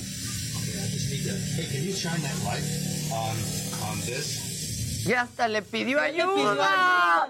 Oigan, fue mejor esta entrevista ayuda. que la del teacher Anthony Hopkins. Sí, claro, Juay de Rito. Claro La que verdad, la yes. verdad, la verdad. Híjole, yo cuando vi eso. Sí, ¿qué hiciste? ¿Lloraste? ¿No? pues me metí así como no quiero ver, qué Sí, de que pena. no pase, que Cuando no no quieres Sí, ver sí, sí, porque así, qué no, por pena. favor. Pues sí. Y yo no- Karma, karma is a bitch. Bueno. Guay de Rito. Guay de karma. Guay de karma. karma. ¿Te acuerdas tú de esa? Karma is a bitch. ya me la sé. ¿Ya te la sabes? Sí. Bueno, no y- hubieras preguntado Juay de Rito. No, no. guay de Rito. de Rito. De Guay right, de él está casado con una mujer argentina Anthony, creo que sí, y, y peleado con su hija. y habla español. Entonces le hubiera podido decir en español. Al menos preguntar Pero- en español y que respondiera en inglés. Sí, pero mira, hasta la pregunta en español está. ¿Por qué el rito? O sea, Porque perdón. me contrataron. O sea. ¿por qué el rito? Este. Era como pregunta reflexiva. Sí, reflexiva. Profunda. Sí, ¿Por era qué como el eso. ¿Por qué el rito? El ¿No? otro como, ¿Por qué Muy qué? Ricardo Rocha. Sí, ahí te Muy la dejo. Ricardo Rocha. ¿Por qué el rito? ¿Por qué el rito? Juay de Rito. Pero no, pues el Rocha, el Rocha elabora, elabora. Eh, Bueno. Se llama Estela Arroya, Arroyave, ¿De dónde es? Argentina. Argentina, ¿ves? Y habla español él. O sea, entonces hubiera podido hacer las preguntas en español. Ya después Ah, eso colombiana, perdón. pasa. Ah, colombiana. Sí. Ok. Pero pues el chícharo Digo, si no, caso que no habla español, por lo menos lo entiende, ¿no? Porque son mujeres. es- Pues es- sí, claro. Le pudo haber preguntado en Claro, español y ya que le respondiera en inglés. Claro. El otro día, bueno, ya. Ok, ¿qué, ¿Qué, más? qué, qué, qué? ¿Qué más? Ah, este. Venga, venga, venga. ¿Te acuerdas de, de este jugador danés que se cayó, que tuvo un infarto, que se Sí, murió un par de sí, minutos sí, y sí. que habíamos dicho que ya en Italia no iba a poder volver a jugar porque hay una ley que impide a los jugadores que tengan un marcapasos estar? Él siguió insistiendo y bueno, ya se le hizo ¿Lo el van a sueño. dejar? No, en Italia no, se fue a Inglaterra. Eh, Estuvo ya en un entrenamiento después de siete meses de haber sufrido una arritmia cardíaca. Esto de la última, en- porque en la Eurocopa 2020 fue cuando sucedió esto. Va a jugar la temporada en el Brentford y va a contar con la ayuda de su desfibrilador automático implantable que se activa de inmediato si el jugador vuelve a sufrir un problema cardíaco. No es un jugador que se haya quedado en la ruina, no es un jugador que tenga eh, de ahorros eh, un dólar. Tiene millones. Todavía sus últimos dos años ganó en cada año, aunque no jugó porque se le respetó el contrato, 8 millones de dólares por año. Ya de entrada ahí dirías, bueno, ahí tuvo 16 millones de dólares. Para mí, yo lo veo esa necedad de querer. Pues ya tuviste, o sea, te moriste por dos minutos. Sí, sí. Tienes una Sí, esposa. ya, ya, de- Sí, o sea, te va bien. ya. Te fue bien. Entonces, bueno. Pero tiene esta necesidad tiene de esta necesidad jugar. de jugar. Entonces, bueno, pues ahí está. Eh, lo va a hacer y a ver qué tal le va. Esperemos por él, por supuesto, que no. que esté bien, esté que le bien. vaya bien. ¿No? Sí, claro, claro. Pero bueno. Pero no, bueno. no, no fue bonito. Pero bueno. Oigan, hablando del estafador de Tinder, que bueno, ya era famoso, ahora todavía es más famoso después de que aquí les spoilera todo el documental, porque tú no estabas, pero pues me fui todo. tendido. Ah, sí. Digo, les voy a contar una Ah, cosita. no no lo voy a echar a perder. no Y-. Yo, el Espérate, spoiler. O sea, dijo todo, así todo, todo. Todo con todo. Ayer hasta mi suegra me dijo, ¿Qué le pasa a dile ese que no chamaco? cuente. Bueno, pues resulta que un representante de Match Group, que ellos son dueños de aplicaciones de citas como OkCupid, Hinge, Plenty of Fish, Our Time, Mythic, Pairs y Match, o sea, todo, pues, varias aplicaciones de citas que ni siquiera nosotros conocemos, eh, dijeron que ya lo bloquearon de todas las aplicaciones para que no siga estafando mujeres. Y antes de esto, Tinder también ya había dicho que ni él ni sus cómplices van a poder este, volver a abrir perfiles en Tinder porque evidentemente violaron las políticas de la empresa. Y es que, bueno, el tipo, como aquí les enseñé, sigue, este, pro- no, no prófugo, está libre de la justicia. Activo, pues. Él está, está activo, está en Israel y sigue, pues él de pasajero en su Rolls Royce con una modelo israelita y pues sigue derrochando dinero, ya quién sabe de qué lugar. Digo, él estafó a mujeres por más de 10 millones de dólares en su momento. Entonces, bueno, pues al parecer por lo menos ya no va a poder volver a abrir ni Tinder, ni Bumble, ni todas estas este, aplicaciones de citas que conocemos. Pero pues es tan buzo, ¿no? Y se hizo pasar por tantas personas diferentes en su vida que seguramente va a encontrar la manera de volver a Ahora, lo que hicieron fue bloquearlo. Pues sí. Pero no, no, no se puede denunciar. No hay denuncia. No hay Porque denuncias, es que- porque E- Es muy complicado porque... es quien- muy complicado. porque no estafó a ninguna empresa o no está No, porque además los depósitos, las transferencias lo hicieron las propietarias. Exacto. Él no hizo nada. Él o sea, él enamoró a las mujeres. Exacto. Él básicamente usó ingeniería Las social. cortejó. Las, las cortejó. Sí. Y las enamoró. Y les pidió una lanita. Ahora, lo que sí, digo, la doctora, eh, porque ella vio el programa y lo vimos después, o sea, al final sí estaba de, este está muy cañón. Sí. Y en general, quien ha visto la historia es de está muy complicado porque justo es eso, no pueden hacer gran cosa contra él. No. O sea, él, pues, Ahora, el estafó a las chavas, pero pues las chavas O sea, quisieron darle la lana. dinero, no se los robó, no hubo violencia. No. Ahorita tiene una página en internet de asesoría financiera. Pues o sea, sí, supuestamente eso se pues ahora. está buenísimo, hay que asesorarnos. Y el- la, la última chava, la que ella le dio la vuelta, Es fue muy sí, chistoso esa Muy parte. chistoso. Y cómo se, que, cómo se venga, ¿no? Sí, exacto. Sí, está bueno. Sí, yo la vi justo ayer, pero porque me apareció. Está buena. No vi que platicaran, porque cuando yo no estoy no los veo. Qué bien. Qué bien, qué bueno. Eres como la coneja. ¿Qué con Como la, la- la esposa de Casarín. Ah, la coneja, claro, claro. Pero me entero de todo, ¿eh? De todo. De todo, todo lo sé. Hacemos una pausa y volvemos, no se vayan. Se pasa minuta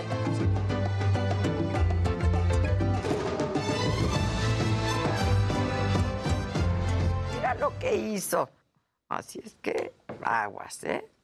Oigan, no necesitan saber tocar guitarra, la pueden componer pues en cualquier otro instrumento o le pueden pedir a alguien que los acompañe con la música. El chiste es que ustedes hagan la composición de la rola. Dicen que ahora se va a ir a estafar hombres a Grinder.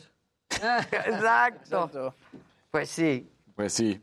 Es que, a ver, sí está cañón, porque ya un güey que te hizo volar en jet privado, que te ha llevado a viajar a distintas ciudades, Claro. pues no piensas que va a tener un problema de lana. O sea, sí está fácil. Claro que caes. Más fácil le prestas a alguien que sabes Claro. que tiene lana que a alguien que sabes que no. Claro. Esa es la verdad. La cosa es que las volaba peor. desde la primera cita en jet privado y se las llevaba de que a, a lugares rarísimos. También sí sospechas, ¿no? Tiene que estar haciendo algo raro. A menos que sea Cristiano Ronaldo o alguien así como súper conocido, dices, bueno. Mm, Cobim 33. Adela, deposítame unas tortas. No quiero ser como el Simón.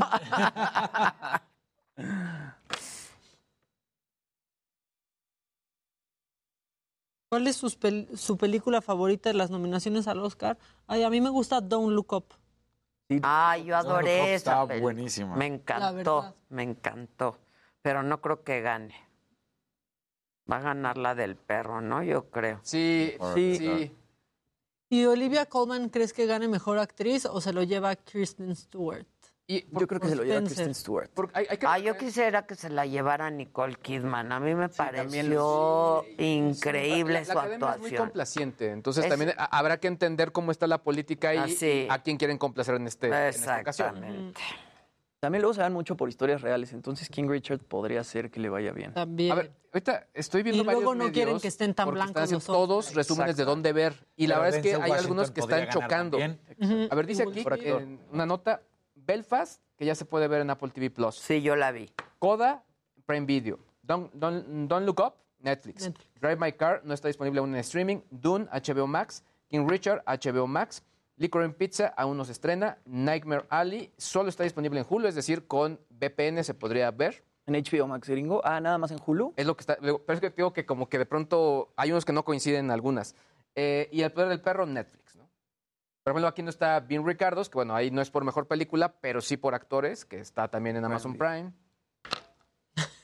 La gente está muy preocupada. Yo solo pienso en cuánto tiempo va a terminar la primer mujer de pagar la deuda. Es que Híjole, A de, pobre. no te metas a Tinder. No, no me voy a meter. Ayer busqué el programa en tus plataformas y no lo encontré. ¿No lo pasa? Sí debe de estar. En YouTube sí, en Facebook no. Ah, ya. Nos bajaron. Por los virus. Los virus. Que repitas qué te pones en el pelo, Jimmy. Eh, um, pues voy con mi querido Javi Derma, pero me pone péptidos, este, inyecciones en la cabeza cada dos meses y además tomo cápsulas de minoxidil de 5 miligramos, una cada tercer día. ¿Y no te no tiene efectos pues no, secundarios? no, todo bien.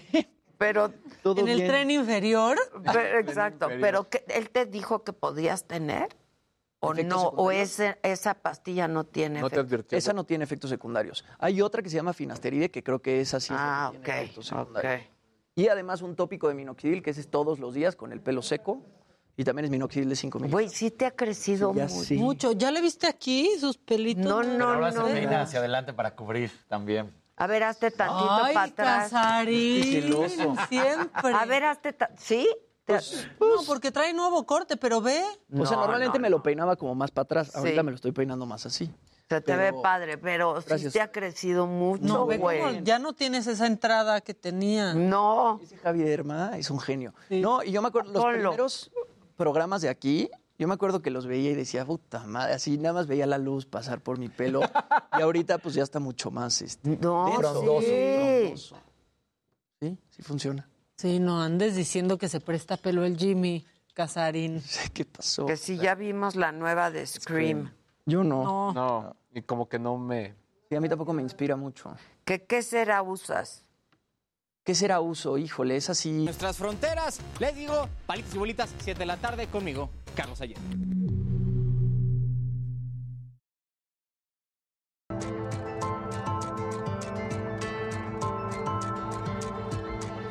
¿Cuál? Una cera ahí del súper. Ya. Bueno, vamos con Israel Lorenzana. ¿Dónde andas, Israel? En el Adela, Ángel. mucho gusto. Fíjate que sí, estamos ubicados aquí sobre el Paseo de la Reforma y hemos avanzado algunos pasos del Ángel de la Independencia a la Glorieta de La Palma. Y es que integrantes del Frente Mexiquense en defensa por una vivienda digna y presunción de inocencia, pues comenzaron a reunirse primero en la Glorieta del Ángel de la Independencia y en estos momentos llevan con dirección hacia el Senado de la República. Ellos están pidiendo la libertad de los falsos culpables por delitos de alto impacto del fuero federal y del fuero común del Estado de México y, por supuesto, de todo el país. Eh, entre los manifestantes, Adela, fíjate que se encuentra la mamá del deportista de skateboarding profesional de nombre Mario Sainz, quien es acusado de la muerte de su novia. Su madre, la señora Katia Zambrana Vega, pide justicia para su hijo, ya que señala que es acusado de un delito que él no cometió y que además truncó su carrera deportista. El paseo de la reforma está cerrado para quien viene desde la Estela de Luz y con dirección hacia insurgentes. Ya va a encontrar cortes viales por parte de elementos de la Secretaría de Seguridad Ciudadana. Te reitero, van con dirección hacia el Senado de la República y van marchando en estos momentos sobre los carriles centrales del paseo de la reforma. Pues Adela, es la información que yo te tengo esta mañana. Que te agradecemos mucho, como siempre. Gracias, Gracias. Israel. Buen día. Buen día para ti también. Este, sí, dice Chavarro, que esa es la marcha que les dije en la mañana. Para que veas que si te escuchamos, ya fue cilantro. ¿Es cilantro? Es cilantro, es cilantro. ¿Sí? Sí, ¿no? Sí, es Sí, cilantro. exacto. Israel es cilantro. Yo me confundo. No, hasta Lorenzana era cilantro. y ¿Es perejil? Era perejil. Ah, era es- perejil. Israel es perejil. No, cilantro, no me lo cambien. Perdón, perdón, es que no vi quién era, si era Lorenzana. cilantro, Lorenzana. Lorenzana es cilantro. Está, Se defendió, no, no, no. Que no me cambie tanto que me cueste y ya Sí, luego sí, le cambian. Velo, está redondito de la cabeza, Sí, cilantro. Claro, cilantro. Es el único y el original cilantro. Eso. Gracias, Israel. Hasta luego. A ver, el que tiene raíz, ¿cuál es? No te digo que cilantro. mira, cilantro. Cilantro. El que no, Perejil. Pues el que no tiene, pues no Los dos se te tiene. atoran en los dientes y nadie te dice. Este. Algo les iba a contar y ya se me olvidó. Pero ustedes. Es el COVID. Es el post-COVID, ¿eh? Dios, ya ni me hables del COVID ni del post-COVID. Es Oye, el estuve viendo post-COVID. reportes porque, o sea, yo todavía sigo con así la garganta no, no bien. Eh, la doctora todavía sigue también con algunos síntomas. To- Seguimos todavía. Duele de la garganta. Estamos eh, negativos, pero estamos viendo reportes porque algunos no coinciden, esto es muy nuevo, que los síntomas post podrían durar incluso cuatro o seis semanas. Sí, bueno, y existe el long El lo- COVID. el long El long COVID. Long COVID. que hay que evitar y entonces llevársela leve después Sí. de que te dio COVID. A mí me dolió la garganta más después, o sea, No, no, ya dando durante, negativo. o sea, hazte cuenta que traía Durísimo. navaja. Tú estabas ronquisísima. Navajas. Sí, sí, sí. Y pues como desde dos días antes de que me lo... Pero salía negativa y negativa y negativa. Hasta que no. Exacto. Hasta que no. Hasta que ya. Y a mí me preocupabas mucho tú Por. por, sí, Sí, yo por, lo sé. por la coneja. No, yo estaba también. Los primeros días sí dije, espérate, ¿sabes qué? Me voy a dormir fuera. Pues sí. Porque no vaya a ser. Pero ya te la hiciste y Sí, no, negativa, me la hice sí. tres, casi tres veces seguidas. Sí, sí. la sí, importancia de tener las tres vacunas. sí. la la verdad. verdad. Sí, porque yo atribuyo, digo, la verdad digo, es, es suerte, pero yo atribuyo que me acababa de poner el refuerzo. Sí, en mi casa también se acababan de poner el refuerzo y nadie se contagió. Sí. Que ya está Claudia Aguilar. ¿Qué onda, Clau? A mí también, todas me encantan. ¿Cómo estás, Clau? Hola, qué gusto saludarlos. Hola, Clau. Hola, hola. Feliz inicio de semana. ¿Cómo están? Igualmente. Bien, ¿y tú? También bien, afortunadamente. Qué bueno, ¿no? mana. Sorteando las olas de COVID, como dices. Sí está cañón, ¿eh? Cañón. Sí está cañón. Yo, o sea, todo el mundo está contagiado. Dicen que ya bajó el número de contagios. De verdad, yo cada vez me entero de más y más gente que se contagia. La neta. Sí, cada vez. Pero Bueno. bueno hay que seguir. ¿Vamos a hablar de algo ilegal o qué vamos a Vamos a hacer? hablar de algo, oye, pienso que un poquito obvio y ya luego cerramos con lo que, un poquito obvio digo para las y los abogados, porque es justamente pues el motivo de este puente largo que tomamos, que fue precisamente el aniversario de la Constitución. ¿no? Eh, pues nada más y nada menos que el 107 aniversario de la promulgación de nuestra Constitución del 17, la que está vigente. Y además de algo que se menciona poco, pero que creo que también vale la pena mencionar y que también pues estamos conmemorando, que fue justamente el quinto aniversario de la expedición de la Constitución de, de la Ciudad de México. Entonces, eh, pues creo que vale la pena platicar con ustedes un poco, ¿no? y obviamente con la audiencia, sobre pues esta importante conmemoración, di- diría yo en como estos dos planos, ¿no? Hablar obviamente de nuestra constitución, eh, de forma, de fondo y evidentemente pues del interesante evento que para su conmemoración se, del que fuimos testigos en el teatro eh, este fin de semana en Querétaro, ¿no? En el teatro, obviamente, pues donde además se firmó, se promulgó y pues un recinto evidentemente histórico. Y digo que además pues fue relevante no solamente por quienes estaban, ¿no? En, esta, en este aniversario eh, 105, perdón, dije 107 hace un rato, de, la, de la promulgación de nuestra constitución del 17, porque bueno, pues participaron elementos, eh, personajes de nuestra vida política nacional reciente, pues de muy, muy importantes, no solamente por los encargos, sino por su- sus filiaciones políticas y por los momentos que estamos atravesando, ¿no? Veíamos que estuvieron, eh, y sobre todo quienes hicieron uso de la palabra, ¿no? Es, hablaron desde la actual presidenta eh, del Senado, ¿no? La, eh, ministra en retiro, Olga Sánchez Cordero, y también el presidente de la Cámara, eh, Sergio Gutiérrez Luna, también participó y fue muy, me parece que retuiteado hasta en algunos puntos el mensaje del ministro presidente Arturo Saldívar Lelo de la REA. Y bueno, pues obviamente también se, se viralizaron algunas fotos donde coincidieron en el mismo recinto, aunque no se saludaron, pues el actual consejero presidente del INE. Y el Córdoba, presidente. de la República, ¿no? Que por eso digo, hay que empezar con estas cuestiones que son como de homenaje o de celebración, pero que sí dieron y seguramente darán para muchos análisis. Y creo que también el propio mensaje del gobernador de, de Querétaro. Sí, de Querétaro, yo te iba a decir. fuerte, ¿no? De, de- de Mauricio Curi, que hizo este llamado, pues diría yo, en resumidas cuentas, a, a sanar al país. ¿no? Sí, a mí me gustó, parece- ¿eh? fue, exacto, fue un muy buen, yo creo que fue un muy buen mensaje, ¿no? A, mí- a mí me gustó el mensaje de, de, de Curi, A mí me también. gustó también el mensaje del ministro presidente desde la perspectiva, digamos, de dejar el acartonamiento de lo que es la constitución, como él mismo decía, bueno, pues nuestra constitución es dinámica, la constitución está viva, y, y cómo a partir de este entendimiento de la constitución podemos también dialogar las y los ciudadanos en mucho de lo que hemos platicado aquí en este espacio, cómo hacer realidad nuestros derechos, hacer realidad nuestras libertades, incluso exigir a las autoridades aquello a lo que se encuentran obligadas. Entonces, desde la perspectiva del contenido, digamos, de los discursos, creo que también hay estos llamados, ¿no? Eh, muy contundente, me gustó el, de- el del gobernador de Querétaro, me gustó mucho cómo habla incluso del surgimiento de la Constitución, eh, el- también el presidente de la Cámara, ¿no? Cómo surgen, cómo relatan, cómo surge nuestra Constitución, cómo llega a dirimir, digamos, de alguna manera, eh, pues la controversia, pero pues al final del día, cómo es en este llamado que hace el ministro presidente, pues cómo nos describe que es una constitución dinámica y viva. Obviamente, bueno, siguiendo un poco de corrientes que están en cuanto a que así es como tenemos que entender la constitución, ¿no? La constitución es algo que está vivo y no podríamos estar tratando de desentrañar lo que quisieron decir nuestros constituyentes del 17, porque entonces la constitución poco o nada tendría que decirnos a los actuales habitantes de la Ciudad de México y bueno, de, de nuestro país en general.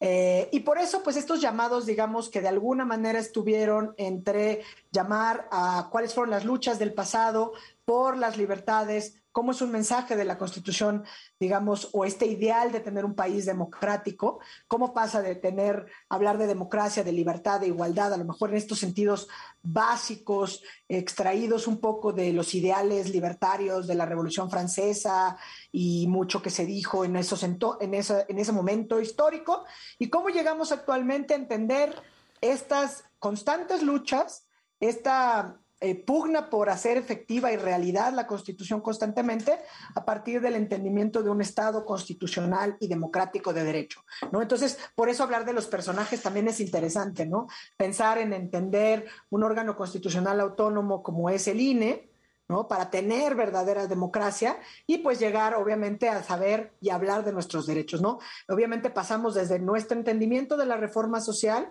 hasta cómo estamos encontrando hoy la, la, la defensa de los territorios de los pueblos y comunidades indígenas, ¿no? Entonces, pues seguramente nuestra constitución, pues sí, se decía incluso eh, en, el, aniversario y en estos discursos por, por varios, ¿no? Eh, no es un reflejo de un momento histórico como puede ocurrir en otras constituciones, ¿no? Sino que es todo el trayecto que hemos venido recorriendo para constituir el México que hoy estamos entendiendo, lo que es un Estado constitucional y democrático de derecho. Y por eso entendemos que también en esta tarea de hacer realidad, pues tenemos nosotros que poder, poder conocer nuestros derechos, conocer la Constitución y, bueno, tener unos mecanismos claros de rendición de cuentas por parte de las autoridades para efectos de, exigir que cumplan con sus obligaciones.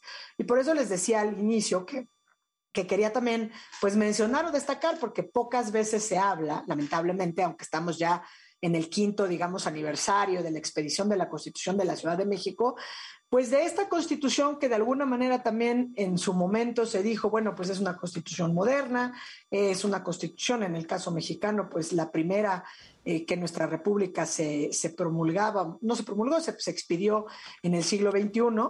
Y bueno, pues como lamentablemente ya ha sido reformada pues en prácticamente un 25%, si no es que un poquito más del propio texto constitucional, pero sobre todo los retos que existe, porque muchos de los avances contenidos o plasmados por los constituyentes del 17, pero en este caso del 2017, ¿no? Eh, en esta constitución de la Ciudad de México, pues siguen sin vigencia real por la falta de tarea o por la falta de cuidado que han tenido pues nuestros legisladores locales, ¿no? Es el, el Poder Legislativo de la Ciudad de México no ha cumplido con la tarea de adecuar las disposiciones secundarias o de crear institutos tan relevantes, por ejemplo, como el de Defensoría Pública o un centro de conciliación laboral. Y poco se ha, digamos, socializado la relevancia que tiene para nosotros, los habitantes de la Ciudad de México, esta carta que, pues también empieza, digamos, con un un preámbulo muy relevante que se discutió, que se habló, y es una constitución que tiene como eje rector de todo el texto constitucional a la dignidad humana. Entonces, me parece que también es un una buena ocasión para, para hablar y para recuperar los postulados que esos 100 constituyentes del 17, del 17, eh, en la Ciudad de México, también en la sede del Palacio de Jicotenca, tuvieron eh, precisamente pues para poder expedir esta primera constitución de la Ciudad de México. Eh, hay lamentablemente pues vacíos y omisiones por parte del propio poder legislativo de todos los poderes inclusive al momento de, que llegan los representantes a ser pues diputados por la Ciudad de México pero sobre todo ha habido una falta digamos yo diría en primer lugar de difusión y por esta falta de difusión de lo que es la constitución de la Ciudad de México, pues muchas de estas cosas se han quedado de alguna manera en letra muerta, ¿no? Eh, la constitución de la Ciudad de México, cuando se discutía en este primer ejercicio constituyente del siglo XXI en nuestro país, pues hemos mencionado que había una integración muy plural, por un lado, pero además prácticamente paritaria, ¿no? De los 100 diputados y diputadas constituyentes, 49 eran mujeres. Y eso hizo que al interior de la Constitución de la Ciudad de México, antes que en el texto de nuestra Constitución Federal, se estableciera este mandato de paridad, incluso al interior de los órganos autónomos eh, locales. Entonces, quisiera recuperar, sobre todo de la mano de los discursos que, que con motivo del 107 aniversario de la Constitución de la Ciudad de México mencionaron y de las palabras destacaba hace unos instantes pues la del ministro Saldívar, pero también lo que dijo la eh, senadora Olga Sánchez Cordero, el diputado Sergio Gutiérrez Luna, y básicamente hablando de cómo está la composición de nuestro país, sobre todo hablar de lo que nosotros tendríamos que entender, por un lado, como los principios rectores de nuestra constitución local, pero que también son los principios rectores de nuestra constitución y de nuestra, digamos, vida diaria. ¿Por qué? Porque aunque en manera expresa sea solamente en la Constitución de la Ciudad de México donde se establece que la dignidad humana es el principio rector supremo y el sustento de los derechos humanos, también en nuestro artículo primero constitucional hemos dicho que se reconoce pues esta dignidad humana y que se establece esta prohibición, digamos, de toda forma de discriminación y que obviamente pues estos principios de interpretación por parte de los órganos encargados de interpretar los derechos pues nos tienen que llevar a la maximización en el ejercicio de los derechos, ¿no? O sea, tenemos que proteger los derechos humanos de todas y de todos, eh, siempre en beneficio o garantizando la protección más amplia en beneficio de la persona. Y por eso, eh, pues quería aprovechar o quise aprovechar este espacio con ustedes el día de hoy porque mucho se dijo, ¿no? En su momento que no se quede nada más en discursos, a veces pues nos, nos, quedamos o nos topamos con que se va quedando en discursos de, bueno, la Ciudad de México, la ciudad de los derechos, pasamos de ser la ciudad de los derechos a tener una constitución porque era un reclamo de la ciudadanía eh, en la ciudad eh, eh, habitante, ¿no? O los residentes de la Ciudad de México. Tenemos una constitución, una constitución donde se establece como títulos dentro de la constitución que es una ciudad garantista, y de repente nos damos cuenta que nadie conoce esta constitución, que poco se socializa, eh, y si poco se socializa, poco se conoce, y si poco se conoce, pues no se exige nada, ¿no? No se exige nada desde la perspectiva de lo que tienen que hacer nuestras autoridades, obviamente las federales, pero desde luego las autoridades capitalinas. Y hay unos grandes retos en una ciudad tan importante como la nuestra, porque sabemos que además esta constitución se refiere también a esta zona metropolitana. Entonces estamos hablando de planeación urbana, estamos hablando obviamente de la gestión de los residuos, estamos hablando de movilidad, estamos hablando de transporte, estamos hablando de derechos laborales. Entonces, si estamos y tenemos en nuestra constitución de la Ciudad de México, porque lo tuvimos, ¿no? Una oportunidad, digamos, de detallar de mejor manera estos derechos que ya teníamos reconocidos en nuestra Constitución Federal, lo tenemos, digamos, en un detalle que no se conoce en ninguna otra constitución, salvo en la Constitución de la Ciudad de México, pues hablemos de ella, conozcámosla y vayamos exigiendo mucho más de lo que ahí está consagrada, ¿no? Eh, yo la verdad me quedé pensando, por ejemplo, en el momento de ver la participación, pues que estaba presente también la propia jefa de gobierno eh, y que pues no hizo ninguna alusión, digamos, a la constitución de la Ciudad de México. Eh, y bueno, obviamente, pues sí, en los discursos decía, por ejemplo, tanto el ministro presidente como la senadora Sánchez Cordero, pues hablaban incluso de esta manera o esta necesidad de interpretar el texto constitucional. Y creo que es un momento también de llevarlo a la reflexión, porque cuando estamos hablando de la constitución como algo real, eh, como algo tangible, eh, como algo vivo, como decía el ministro presidente, bueno, pues también nos damos cuenta de los retos que hay al momento de llegar a la interpretación. Y es un buen ejemplo eh, que podríamos citar de los asuntos que tiene la Corte ahora entre sus manos, que me parece precisamente que el día de hoy van a empezar el estudio de una acción de inconstitucionalidad que promovió la Comisión Nacional de Derechos Humanos. De los de cubrebocas, ¿no?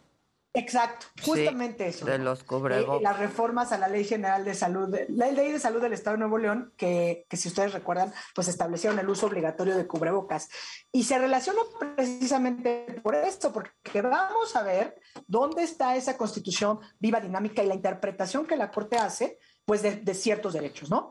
Y no nada más de los derechos en abstracto, como podríamos pensar nosotros, digamos, de una manera bastante pragmática como el derecho a la protección a la salud, eh, con los derechos a la libertad personal, ¿no? Sino inclusive pensemos en estas medidas que desde, desde la política pública se imponen en aras de garantizar otro tipo de, derechos y que podrían llegar a interpretarse como ciertas restricciones. Porque lo cierto es que no hay una salida fácil o cómoda, ¿no? Eh, eh, este mismo debate se está dando en otros países del mundo. Eh, el uso del cubrebocas como un mandato obligatorio restringe libertades en, en la ciudadanía, sí o no.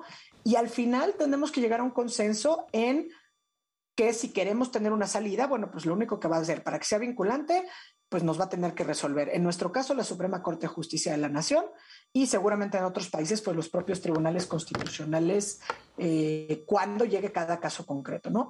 Hubo ya algunas medidas, por ejemplo, que detuvo la Corte Suprema en Estados Unidos, donde no dejó que ciertas medidas o ciertas restricciones que estaba imponiendo la administración de Joe Biden, digamos que se impusieran a nivel federal aunque se han palomado, palomeado o ratificado otras, como por ejemplo el uso de cubrebocas en los edificios federales, en los aviones, en los aeropuertos. Pero bueno, este debate se va a seguir dando, ¿no? Estamos en el cubrebocas, pero viene eh, la vacuna y viene el certificado de vacunación y viene si tienes que tener cierto tipo de vacunas. Entonces, estas premisas, estos valores democráticos que están contenidos en una constitución, pues la verdad es que la, la constitución se interpreta con esta función cotidiana, pero además también la función cotidiana del poder. Y, y por eso me parece que es relevante hablar de esto, ¿no? Pues sí. Este, pues de esto estarán discutiéndolo en la corte en estos días, ¿no? Creo que hoy. Sí, la- la- se supone que empieza hoy, ¿no? Hoy, seguramente no, no terminarán el día de hoy. Ya lo vimos, por ejemplo, la semana pasada cuando platicábamos un poquito de, de este tema interesante de la revocación de mandato que había empezado eh, y que la discusión estaba interrumpida, que también fue una resolución muy interesante, ¿no? Eh, fue una votación diferenciada donde sí se alcanzó la invalidez para ciertos puntos, pero no, por ejemplo, para el tema de la, de la pregunta por lo que hacía la adición de, de lo que se interpretó como una ratificación en lugar de eh, la figura de la revocación de mandato. Pero lo que me parece muy interesante de- del espacio, por ejemplo, de platicar y dialogar aquí de estos temas, es tratar de dejar como que el entendimiento de lo jurídico como si fuera algo exclusivo para las y los abogados, porque es algo que, norma pues nuestra cotidianidad, nuestras relaciones eh, cotidianas en todas y cada uno de nuestros ámbitos personales, ¿no? en, en- en la manera en que nos relacionamos eh, con unos, entre unos y otros, y que me parece pues también es muy importante lo que hacen, ¿no? Al ver cómo estamos transmitiendo lo que está resolviendo la Corte en estas cuestiones, y esto que pues al final del día, eh, si bien se refiere a la ley del Estado de Nuevo León, sabemos que son medidas que se están imponiendo en otras entidades de la República, incluyendo en algunos casos eh, o en algunos sectores aquí mismo en la Ciudad la de México. Ciudad de México. Claudia, como siempre, es un gusto platicar contigo, muy interesante tu exposición y te agradezco mucho. Vamos a ver qué pasa. Muchas gracias. Un abrazo. Igualmente, gracias, Clau. Este, ¿quién tiene el teléfono hoy de? Acá está. Ay, ¿qué dicen? La gente estaba Rapidísimo, escribiendo. porque- ¿Se contaron del consultorio? Que yo le conté del consultorio. Ah, sí me contó del consultorio. Eh, dicen, Adela, ¿ya hablaron de que Lady Gaga no la nominaron a Mejor Actriz? Ya está. Ya. Es trending topic Lady Gaga. Yo estoy muy bien, están enojada porque lo hizo Sí. muy mal, muy bien, Eh, perdón. Vuelvo a lo mismo de la Academia Complaciente. Es claro, así es muy político eso y el rollo también. A ver. Dicen, ya les voy a mandar mi composición dedicada especialmente para Adela. Soy Francisco Quiroz. Muchas Sánchez. gracias, Pues ya Francisco. mándenla, pues vas, mándenla. vas. Una vez. Eh, va a ser al WhatsApp, ¿eh? Ahí está apareciendo porque alguien preguntaba dónde mandamos las composiciones. Tienen hasta el lunes, entonces trabajenlas, no, háganlo bien, bonito y así. Pero que vayan produciendo. Pero vayan Y produciendo. ya nos produ- algunos que cantan muy bien. Sí. Exacto. muchos que componen muy bien. Exacto. Adela, soy David. Mi papá adora su programa. Muchas Yo lo gracias, empecé a ver y no me arrepiento. Bien, Bien David. ahí. Bien. Bien, Los papás casi siempre tienen la razón. Pues En recomendarme lo dijo Adela. Los papás casi siempre, las mamás siempre. Siempre. Eso también hay que decirlo. Saludos desde Torreón, los veo diario. Adela, la más, saca la exclusiva del elenco de todas las más. ¿Eh? De la Ok. más draga, saludos al equipo. de la Ah, de la más draga. la- ha de ser una canción la más draga. Todas las más. No sé. Eh, bueno, querida Adela y chicos, buenos días. Soy su fiel seguidor desde Iztapalapa. Pues muchísimas gracias a todos por su atención y compañía, eh, por donde nos sigan, lo agradecemos muchísimo. Facebook, YouTube, eh, El Heraldo Televisión, Canal 10, Canal 10. 100, 161 de 161 de Sky. En los an- 151 viejos, no los de. Easy. Haznos una tablita, ¿no? El Total Play. Por también. favor, haznos el Total Play Total ya Play también. 10, ajá. Hazme la tablita como cosa tuya. Nos vemos mañana a 9 de la mañana. Que tengan un buen día. Estemos en contacto. Gracias.